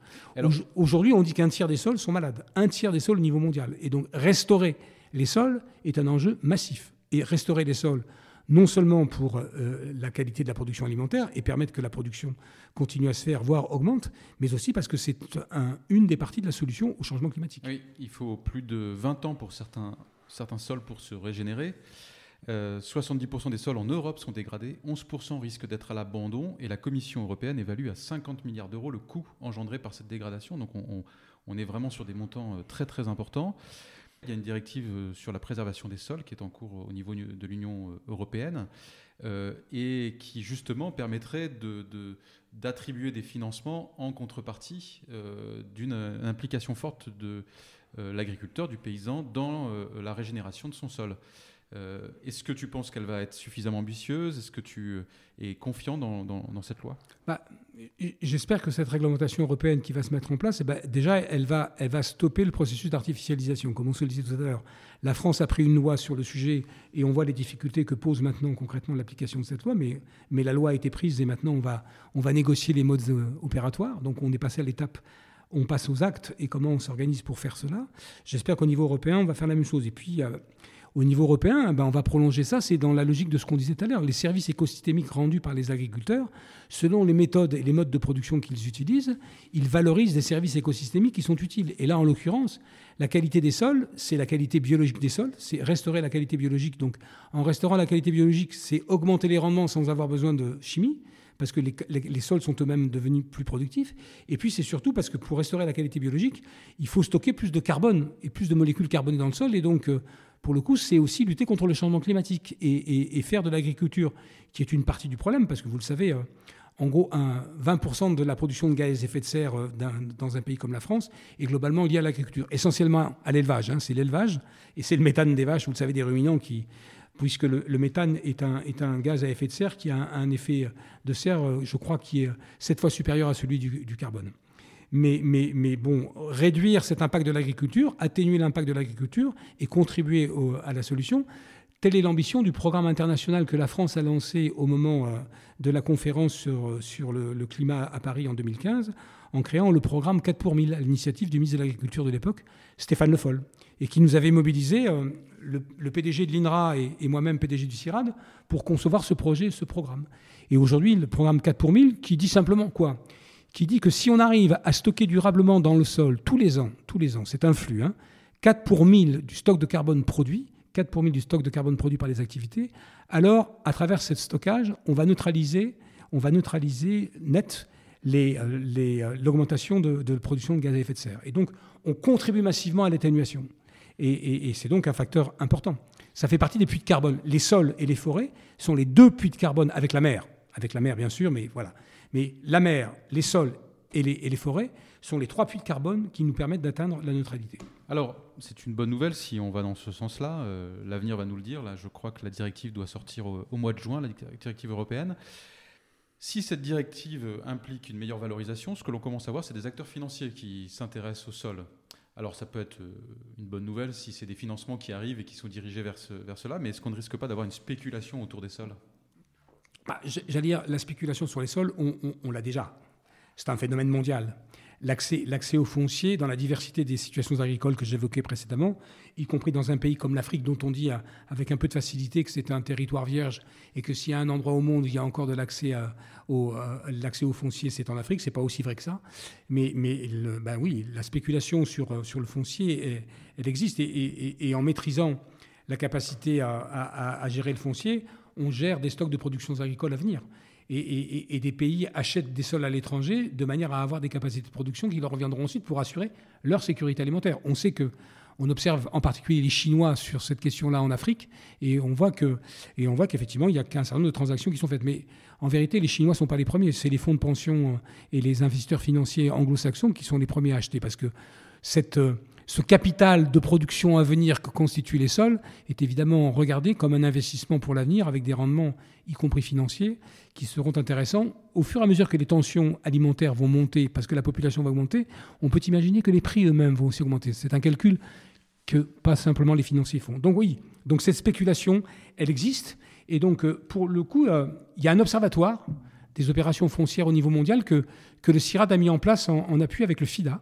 Et donc, on a une base de données qui permet de suivre toutes les transactions foncières de plus de 300 hectares à l'échelle mondiale. Et donc, chacun pour... et on essaye de repérer et de rendre publique l'information de qui achète au bénéfice de quoi pour quel projet.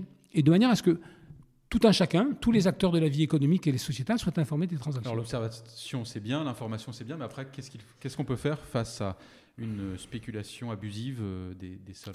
Ah ben là, il y a une législation nationale qui doit être mise en place par tous les pays. Et, et c'est vrai que, par exemple, en France, vous le savez, le, contrôle des surfaces agricoles, euh, la SAFER et, le bras armé de l'État sur ces questions-là. N'importe qui ne peut pas acheter n'importe quoi comme ça. Et, les terres agricoles sont, par exemple, par rapport à la construction, sont protégées. Vous ne pouvez pas construire sur des terres, sur des terres agricoles. tu disais tout à l'heure, il euh, faut innover, mais aussi en agroforesterie et en bio, il faut innover. Mais quand même, il y a des, oppositions quand même assez franches, notamment euh, sur les nouvelles technologies, pour les nommer les, engrais de biosynthèse, les nouvelles techniques de génie génétique, où euh, Greenpeace disait encore attention, c'est le nouveau nom des OGM. Et c'est un retour des OGM par, par la fenêtre, puisqu'ils n'ont pas réussi à passer par la porte, voilà comme il, le mentionne. De quoi euh, s'agit-il? C'est quoi ces techniques euh, de génie génétique, ces engrais de biosynthèse qui euh, font hurler ceux qui défendent le bio et l'agroforesterie? Alors, d'un point de vue scientifique, après on parlera de la question d'un point de vue des, des, agricultures. D'un point de vue scientifique, ce dont il s'agit, c'est en fait c'est ce qu'on appelle les technologies d'édition du génome. Et, qui ont valu d'ailleurs un, prix Nobel en particulier à une Française qui vivait euh, aux États-Unis, euh, avec la technologie CRISPR-Cas9, donc, euh, vous avez dont vous avez peut-être entendu parler. Qu'est-ce que, qu'est-ce que sont ces technologies d'édition du génome? C'est de dire qu'aujourd'hui, on, sait utiliser des instruments et des outils du génie génétique qui permettent de, découper et de déplacer des morceaux d'ADN et d'ARN le long d'un génome de n'importe quel être vivant ou mort. Donc, on sait modifier, on sait modifier un génome in situ en réaménageant sa disposition et, euh, en modifiant la place des, protéines qui sont au cœur des mécanismes de régulation euh, de, des, génomes. Ce qu'on fait là, c'est simplement ce que la nature fait avec les mutations naturelles, puisque pour le coup, vous savez, les génomes des plantes et des animaux, de tous les êtres vivants, mutent en permanence depuis que Darwin nous a expliqué combien la sélection naturelle fonctionnait, on sait que le mécanisme sous-jacent, c'est un mécanisme génétique qui fait que nos génomes à nous, nos propres génomes, sont en permanence en train de bouger. Et, d'ailleurs, jusqu'à il n'y a pas très longtemps, vous savez que les génomes sont constitués euh, d'ADN, les, fameuses quatre molécules qui composent la longue chaîne d'acides ribonucléiques de, l'ADN, mais aussi de beaucoup d'ADN, qui étaient des petits véhicules autour qui circulaient. On se demandait à quoi servaient les ADN, et puis dans, les ARN, et puis dans les ADN, il y a des zones dont on n'a pas encore compris quelles sont leurs fonctions. Si elles sont là, c'est qu'à mon avis, elles servent à quelque chose. C'est simplement que ce que ne comprenons pas mesure la profondeur de notre ignorance, et qu'on va essayer de combler peu à peu. Et donc aujourd'hui, on sait répliquer en laboratoire ces techniques que la nature a mis en place. Et donc, on peut modifier un génome avec ses propres caractéristiques. Et c'est là qu'on est, d'un point de vue scientifique, dans une distinction radicale par rapport à ce que sont les OGM. C'est-à-dire qu'en réaménageant un, génome avec ses propres ARN et ADN, on n'introduit aucun gène étranger à l'intérieur du génome. Alors qu'avec l'OGM, vous vous souvenez, pour le coup, pour introduire le nouveau gène à l'intérieur du génome, il fallait utiliser un véhicule particulier qui était une molécule étrangère au génome. Et donc, il y avait effectivement bah, OGM, organisme génétiquement modifié. Les technologies d'édition du génome ne modifient pas le génome, elles le réaménagent. alors, ça peut paraître subtil, mais du point de vue des mécanismes du vivant, c'est important parce que si la nature a dit que les ARN, les, ARN et les ADN étaient ceux-là pour faire un génome, c'est probablement qu'ils avaient toute une fonction. Et donc, Simplement les redisposer n'a pas les mêmes conséquences que de faire introduire quelque chose qui est étranger. Donc voilà, c'est un progrès scientifique colossal. Alors l'argument euh, qui, est en train d'être évoqué et qui, prend de l'ampleur, hein, c'est qu'il y avait une industrie chimique euh, d'après-guerre qui a financé euh, les engrais de la révolution verte et les pesticides, et aujourd'hui ben, elle voit bien qu'il faut qu'elle se, qu'elle se ré réapproprie ce, sujet euh, pour faire face aux, enjeux écologiques et qu'en fait, elle a trouvé là un biais pour se, pour se développer. Et, et ce que disent les, les, ceux qui défendent le bio et l'agroforesterie, c'est que, euh, euh, en fait, c'est pour favoriser ces entreprises qu'on accepte finalement maintenant cette idée de, enfin, de réaménagement du, génome. Alors, à ma connaissance, accepter, qui, qui, qui, qui, accepte? Parce que, à ma connaissance, il n'y a encore aujourd'hui aucune espèce, aucune variété, d'aucun produit cultivé, euh, modifié par le génie, euh, par l'édition du génome, qui été mis sur le marché, nulle part au monde, même dans les endroits ou dans les pays dans lesquels les OGM sont acceptés. Donc c'est peut-être à venir, hein, sûrement à venir, mais ça n'est pas, pas encore euh, le cas. Alors est-ce que c'est pour... Alors il est certain qu'il s'agit de technologies qui sont des technologies à haute qualité scientifique, et donc qui nécessitent une maîtrise technique, une maîtrise scientifique importante, et que ça n'est pas ouvert, ça n'est pas offert à la, portée de tout un chacun que de faire cela. Et qu'évidemment, les plus grandes entreprises, en particulier celles que tu évoques, auront plus de facilité que d'autres à, développer. tu vois ce qu'il y a derrière, derrière ça Oui, un modèle d'agriculture, bien sûr. Et puis la, puissance des lobbies.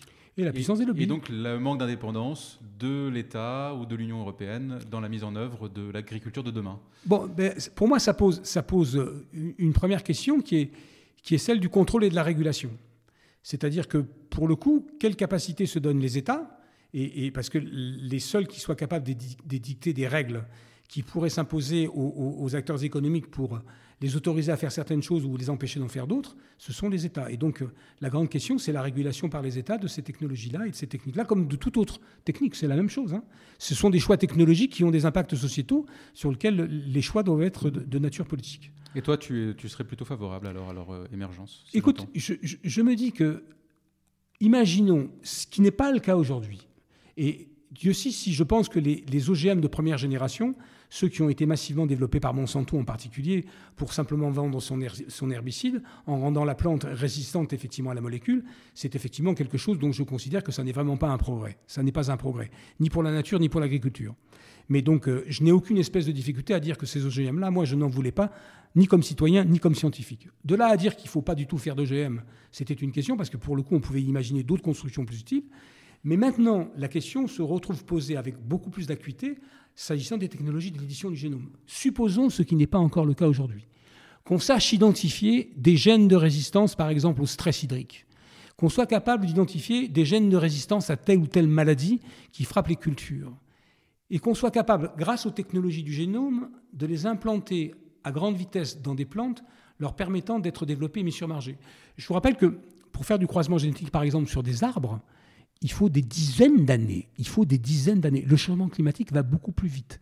Si on était capable, si un, on identifiait ces gènes, et si deux, on était capable d'implanter ces gènes en faisant muter ces plantes avec leur propre capital, encore une fois, génomique, la question de savoir s'il ne faut pas le faire se poserait sérieusement. Parce que produire des plantes résistantes aux maladies sans produits chimiques, produire des plantes résistantes au changement climatique sans, sans technologie, ça me paraît peut-être quelque chose dont on va avoir singulièrement, singulièrement malheureusement besoin.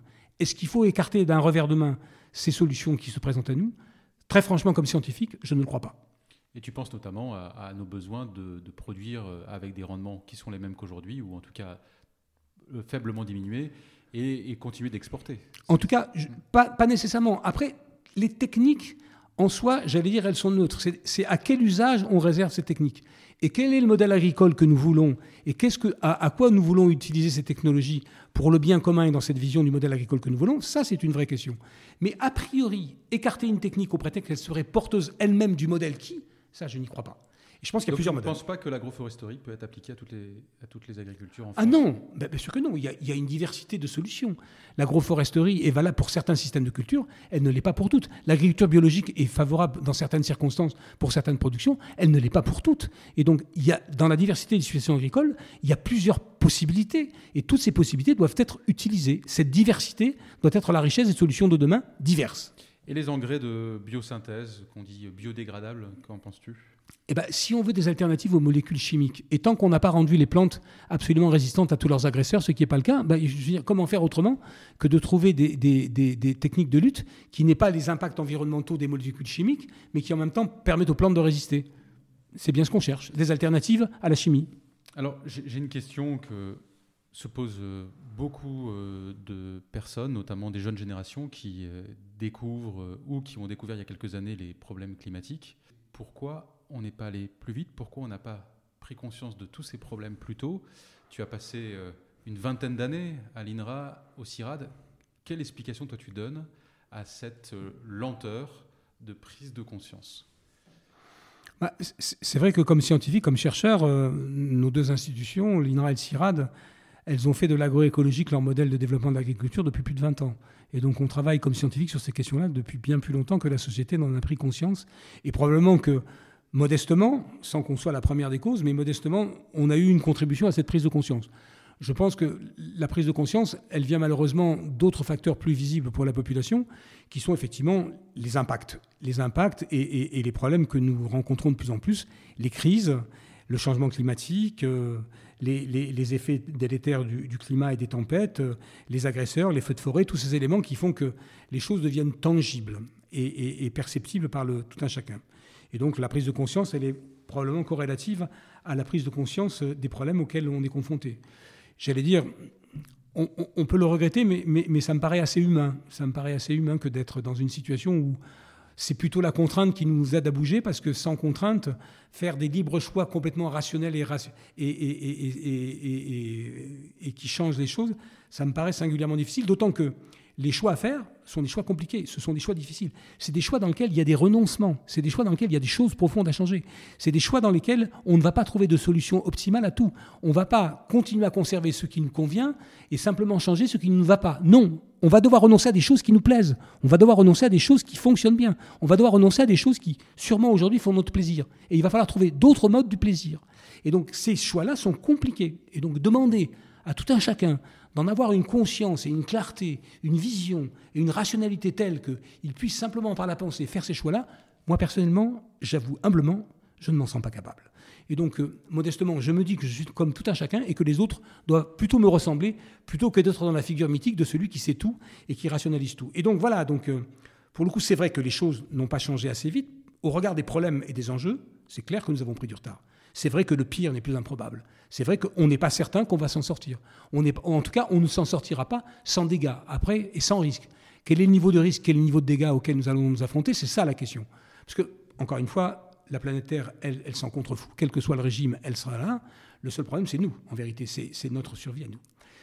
Donc, et puis, et puis, dernier point, encore une fois, avoir cette claire conscience, chacun d'entre nous, être rationnel et sociaux et faire les bons choix, c'est faire aussi l'économie de quelque chose qui est un phénomène assez classique dans les sociétés.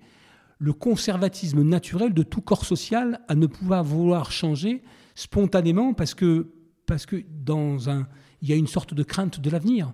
Et plus la crainte est forte, plus la capacité à changer.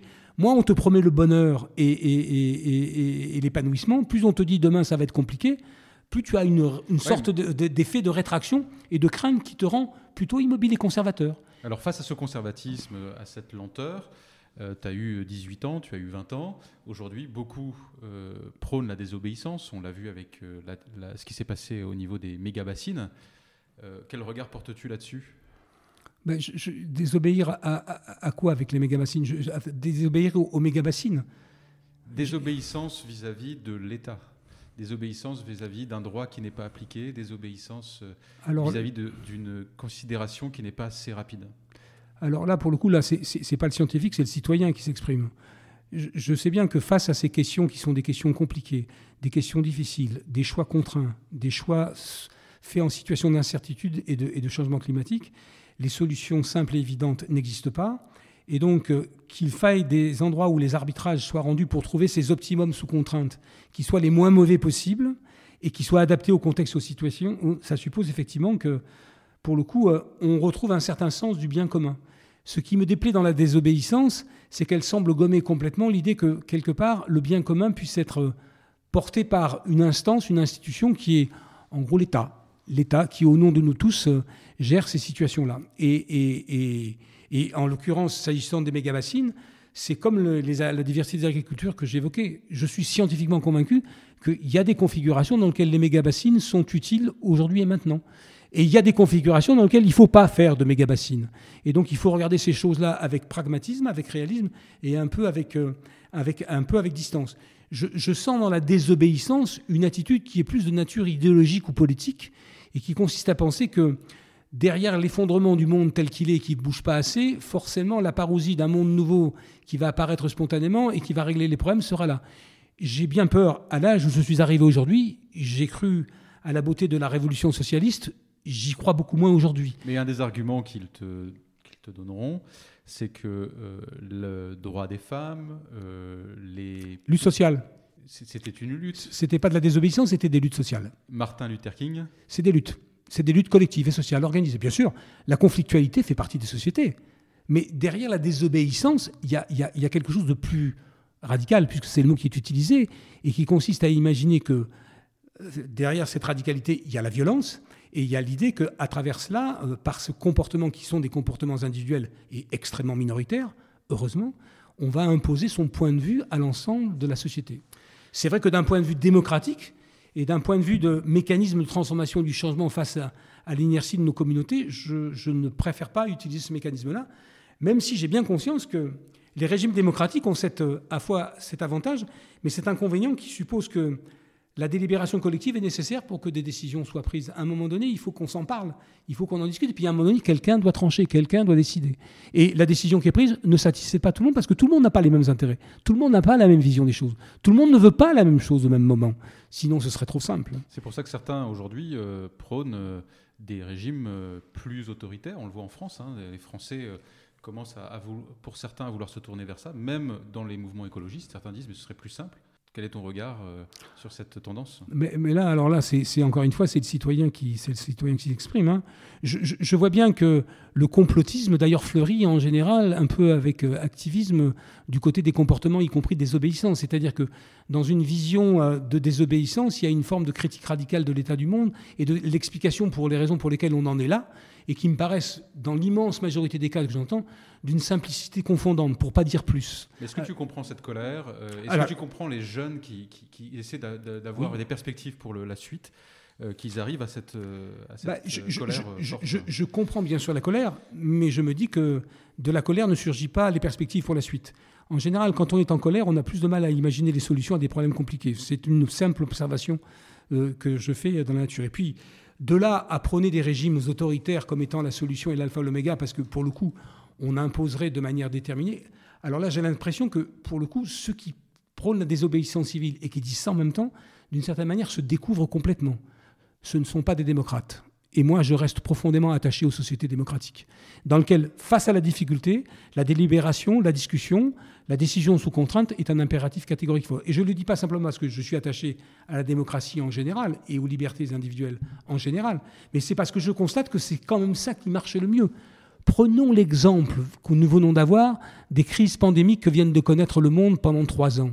Regardons ce qu'un pays comme la Chine a fait au début de la crise pandémique et la manière dont elle a géré cette crise sur un mode ultra-autoritaire imposant à ses populations des confinements d'une brutalité inouïe par rapport à nos situations.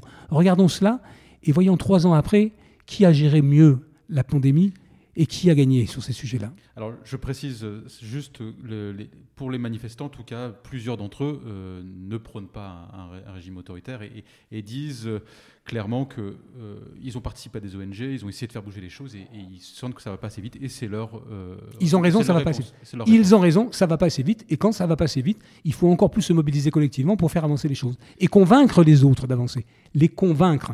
Alors, en, préparation de cet épisode, tu m'as communiqué euh, un rapport euh, de l'INRAE, qui est l'Institut national de la recherche pour l'agriculture, l'alimentation et l'environnement, qui s'est projeté euh, à l'échelle européenne sur une agriculture sans pesticides à horizon 2050. Et ça m'a paru intéressant que, tu en parles parce qu'on a aussi besoin de ces nouvelles un peu positives, de ces réflexions qui nous permettent de nous projeter. Alors 2050, c'est pas demain, mais l'enjeu zéro, voilà, ça, va, ça arrive vite. Qu'est-ce que tu peux nous en dire deux mots de ce, de ce rapport? Bah, Écoutez, c'est par rapport aux problèmes qu'on évoque et qui sont tous, encore une fois, d'une grande complexité, d'une grande difficulté à, aborder et, pour lesquels il, n'y a pas de solution évidente, tant les sujets, les conflits d'intérêts sont, sont forts. Un des rôles que doit avoir la recherche, pour le coup, c'est d'essayer d'éclairer la société et les décideurs en disant il y a d'autres possibles qui peuvent exister avec ce qu'on a comme connaissance et ce qu'on a comme moyen. Et donc, nous ne sommes pas condamnés à l'immobilisme, nous ne sommes pas condamnés à la révolte, nous ne sommes pas condamnés à, l'impuissance. Il est possible de changer les choses ici et maintenant, démocratiquement et avec ce que nous savons faire. Et donc, la prospective que tu évoques, donc euh, une agriculture sans pesticides à l'horizon 2050, elle évoque simplement des, leviers qui sont aujourd'hui, qui existent et qu'on peut utiliser, et elle crée une combinatoire de scénarios d'évolution en montrant aux acteurs que voilà, il y, y a des trajectoires à inventer elle ne donne pas de solution. Une prospective ne porte pas de solution. Elle décrit simplement des trajectoires de changement possibles en se disant aujourd'hui et maintenant, ce que nous savons, nous ne savons pas où nous allons, nous ne savons pas où nous allons, mais il y a une certitude absolue, c'est qu'il faut y aller. Alors ce que j'ai trouvé intéressant dans ce rapport, c'est que justement euh, dans cette euh, agriculture sans pesticides, eh bien ça s'accompagne, euh, tu, me, tu, me, coupes hein, si, si, je me trompe, mais d'un changement d'alimentation on change le système alimentaire, bien sûr. Moins de protéines animales, moins, de protéines, animales. et plus de euh, protéines végétales. Plus de protéines végétales. Et l'autre euh, point qui est, intéressant, c'est qu'aussi, euh, eh bien, ça, ça, a un impact sur l'import-export. C'est-à-dire que ça améliore la, souveraineté du pays, avec des rendements qui chuteraient de l'ordre de 5%. Donc on voit que sans modifier trop fortement les rendements, on arriverait à modifier à horizon 30 ans totalement notre agriculture. Et avec une idée qui reste centrale et qui est majeure pour convaincre les agriculteurs de bouger, c'est que ça doit leur assurer des revenus substantiels et suffisants par rapport à un travail lourd, important et difficile qu'ils font.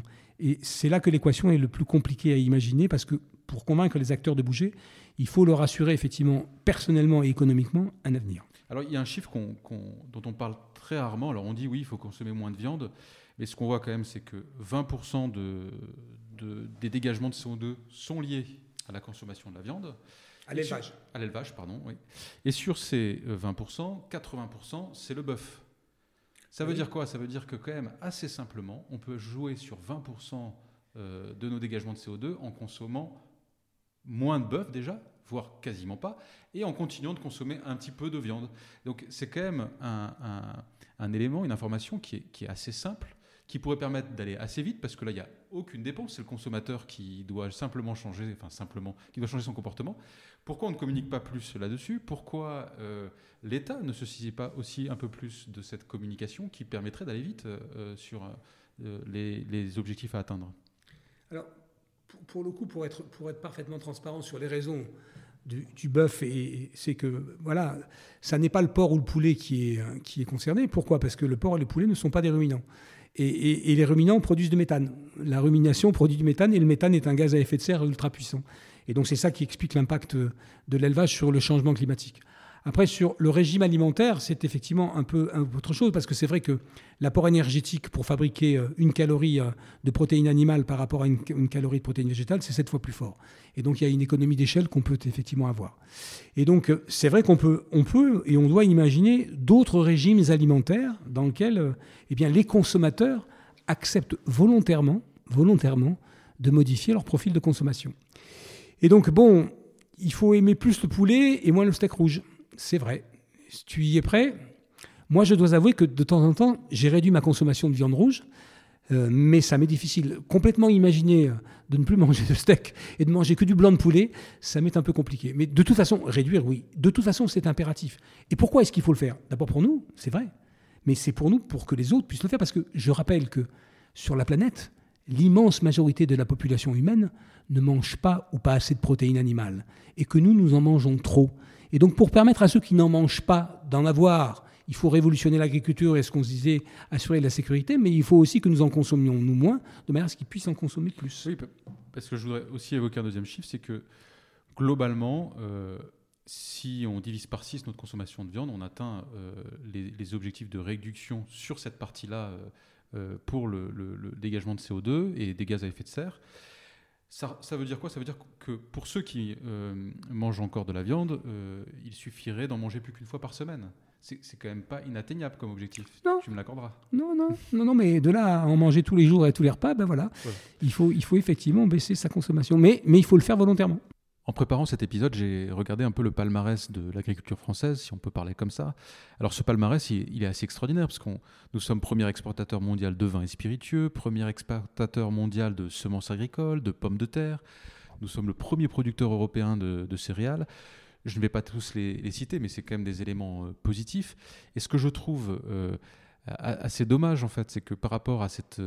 Euh, dimension euh, euh, agricole internationale, par rapport à, aussi l'attrait que l'on peut susciter à l'étranger vis-à-vis de cette agriculture, eh bien qu'on n'arrive pas à fédérer toute la profession, que l'on n'arrive pas à, trouver un, moyen de se réunir et de penser l'agriculture de demain, au-delà de toutes les oppositions qui peuvent, nous, que nous pouvons rencontrer.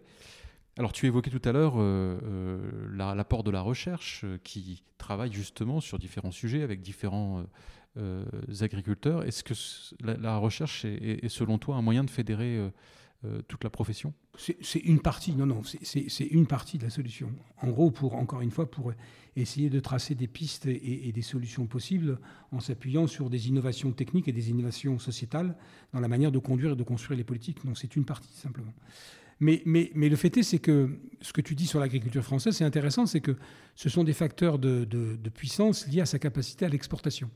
Or, une partie du propos que nous avons échangé a beaucoup porté sur la relocalisation et la proximité. Et donc, on, voit bien qu'entre ces deux termes, il y a une tension.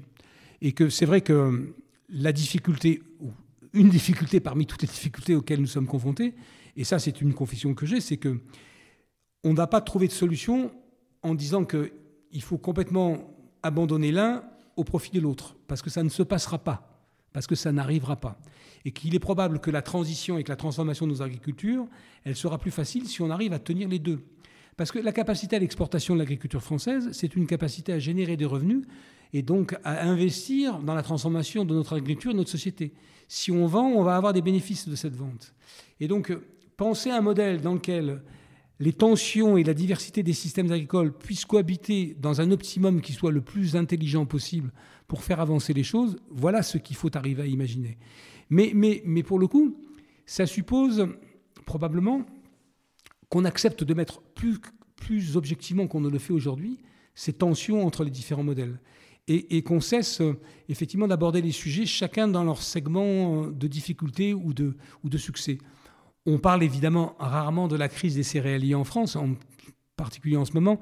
La crise en Ukraine a fait que les céréaliers, comme les pétroliers, ont gagné beaucoup, beaucoup d'argent sans en avoir eu euh, la responsabilité, puisque c'est un effet d'aubaine lié à la tension des prix sur les marchés. Mais voilà on, parle souvent de la difficulté des éleveurs. Les éleveurs, le métier de la production du lait et de production de viande est un vrai sujet. On a une crise de l'élevage en France qui est une crise majeure et pour laquelle il faut trouver des solutions parce que ce sont des hommes et des femmes qui vivent ça. Et alors justement, qu'est-ce que tu leur dis quand euh, tu évoquais tout à l'heure, euh, tu étais d'accord sur le fait qu'il faut manger moins de viande? Qu'est-ce qu'on dit à tous ces éleveurs? Comment on les accompagne? Comment on les aide euh, dans cette transition? Eh ben, Ce qu'on peut, peut imaginer, c'est que quand on regarde ce qu'on consomme comme produits carnés dans notre pays, on voit que pour le coup, la part de la viande importée et de la viande importée produite industriellement venant de zones et de régions dans lesquelles l'élevage n'a pas les caractéristiques qu'il a chez nous, elle est forte. Et eh bien là, c'est un choix de société qu'il faut faire. Pour produire de la viande de qualité au bénéfice de la population française, il faut effectivement accepter qu'on en mange moins, mais qu'on la paye plus cher. C'est exactement ce que dit d'ailleurs le rapport que tu citais de l'INRAE, euh, qui implique s'il n'y a plus de pesticides en 2050, il n'y aura pratiquement plus d'importation. Non, il faut diminuer ça. C'est une, une, belle révolution qui nous attend, là aussi. Alors justement, pour euh, conclure euh, notre épisode, est-ce que tu aurais un, message positif à l'égard de notre euh, agriculture française? De l'agriculture française, j'ai absolument confiance dans le fait que la richesse de notre pays, qui est une richesse économique, mais qui est une richesse culturelle et sociétale autour de son agriculture, une des singularités de notre pays, c'est d'avoir donné une telle place à ce qu'est le bien manger. C'est un phénomène de sociabilité majeur. Et donc ce mécanisme-là va nous préserver, je pense, encore longtemps de dérives euh, que d'autres pays qui ne font que se nourrir ont rencontrées depuis longtemps. Probablement que ça nous protégera de l'obésité, probablement que ça nous protégera encore un peu de la, de la malbouffe, encore que, encore que les questions économiques font que pour se nourrir, certains qui n'ont pas assez de moyens sont obligés d'acheter des produits de mauvaise qualité. Mais bon, voilà, donc euh, ces sujets-là sont, sont utiles. Donc pour l'agriculture française, je ne suis pas inquiet. C'est plutôt pour l'agriculture d'un pays, d'un continent comme l'Afrique, là où il y a des défis majeurs et où, euh, face aux incertitudes majeures, où tous les problèmes se concentrent, le changement climatique qui frappe plus fort, les risques géostratégiques euh, et géopolitiques qui sont aujourd'hui terribles avec euh, le terrorisme, la fragilité des agricultures et des agriculteurs de ces pays et, la croissance démographique qui est absolument infernale. Le continent africain comptait 350 millions d'habitants en 1960. Il en compte aujourd'hui 1,2 milliard et en 2050, ils seront 2,4 milliards. À la fin du siècle, le continent africain sera le continent le plus peuplé du monde, avec 4 milliards d'habitants. Que les Africains aient la capacité à gérer cet impact et ces transitions d'une grande violence, d'une grande dureté, avec des solutions qui permettent d'assurer à la population un avenir et qui, pour nous, fasse qu'elles aient moins besoin de migrer, c'est un enjeu que nous partageons avec eux et sur lequel il faut que aussi on ait un regard de solidarité bien comprise et bien entendue parce que leurs problèmes sont aussi à terme les nôtres. Merci Michel. Euh, avant de terminer cet épisode, euh, est-ce que tu as quelques idées d'œuvres artistiques ou lectures à, à, proposer à nos auditeurs, nos auditrices en lien avec le sujet que l'on vient de traiter? Oh, je me disais que dans cette période où à, Amsterdam, au Rijksmuseum, il y a une exposition merveilleuse sur Vermeer qui vient d'être organisée, 38 des 42 toiles que le peintre a peint au cours de sa vie seront exposées dans cette exposition euh, que je rêve d'aller voir et j'ai pour l'instant pas trouvé de ticket pour pouvoir y aller. Mais, mais j'aime chez Vermeer euh, cette peinture qui alors pour le coup décrit une maîtrise absolue de ce qui est décrit et du paysage. Il y a règne une sérénité et une maîtrise dont nous aurions tellement besoin dans la société française telle qu'elle est aujourd'hui agitée et qui a beaucoup de soubresauts, beaucoup de colère et, et dont il faudrait bien arriver à trouver un peu d'apaisement pour construire des solutions. Donc allez voir Vermeer, ça enrichit les mœurs. Merci Michel, j'étais ravi d'échanger avec toi. Merci à toutes et à tous. Si vous avez aimé ce podcast, n'hésitez pas à le partager sur les réseaux sociaux. Si vous avez des commentaires sur cet épisode ou des suggestions sur de futurs thèmes à aborder par Signalétique, vous pouvez m'adresser vos messages. Je vous donne rendez-vous pour le prochain épisode. À bientôt. À bientôt. Merci. À toi, Lionel.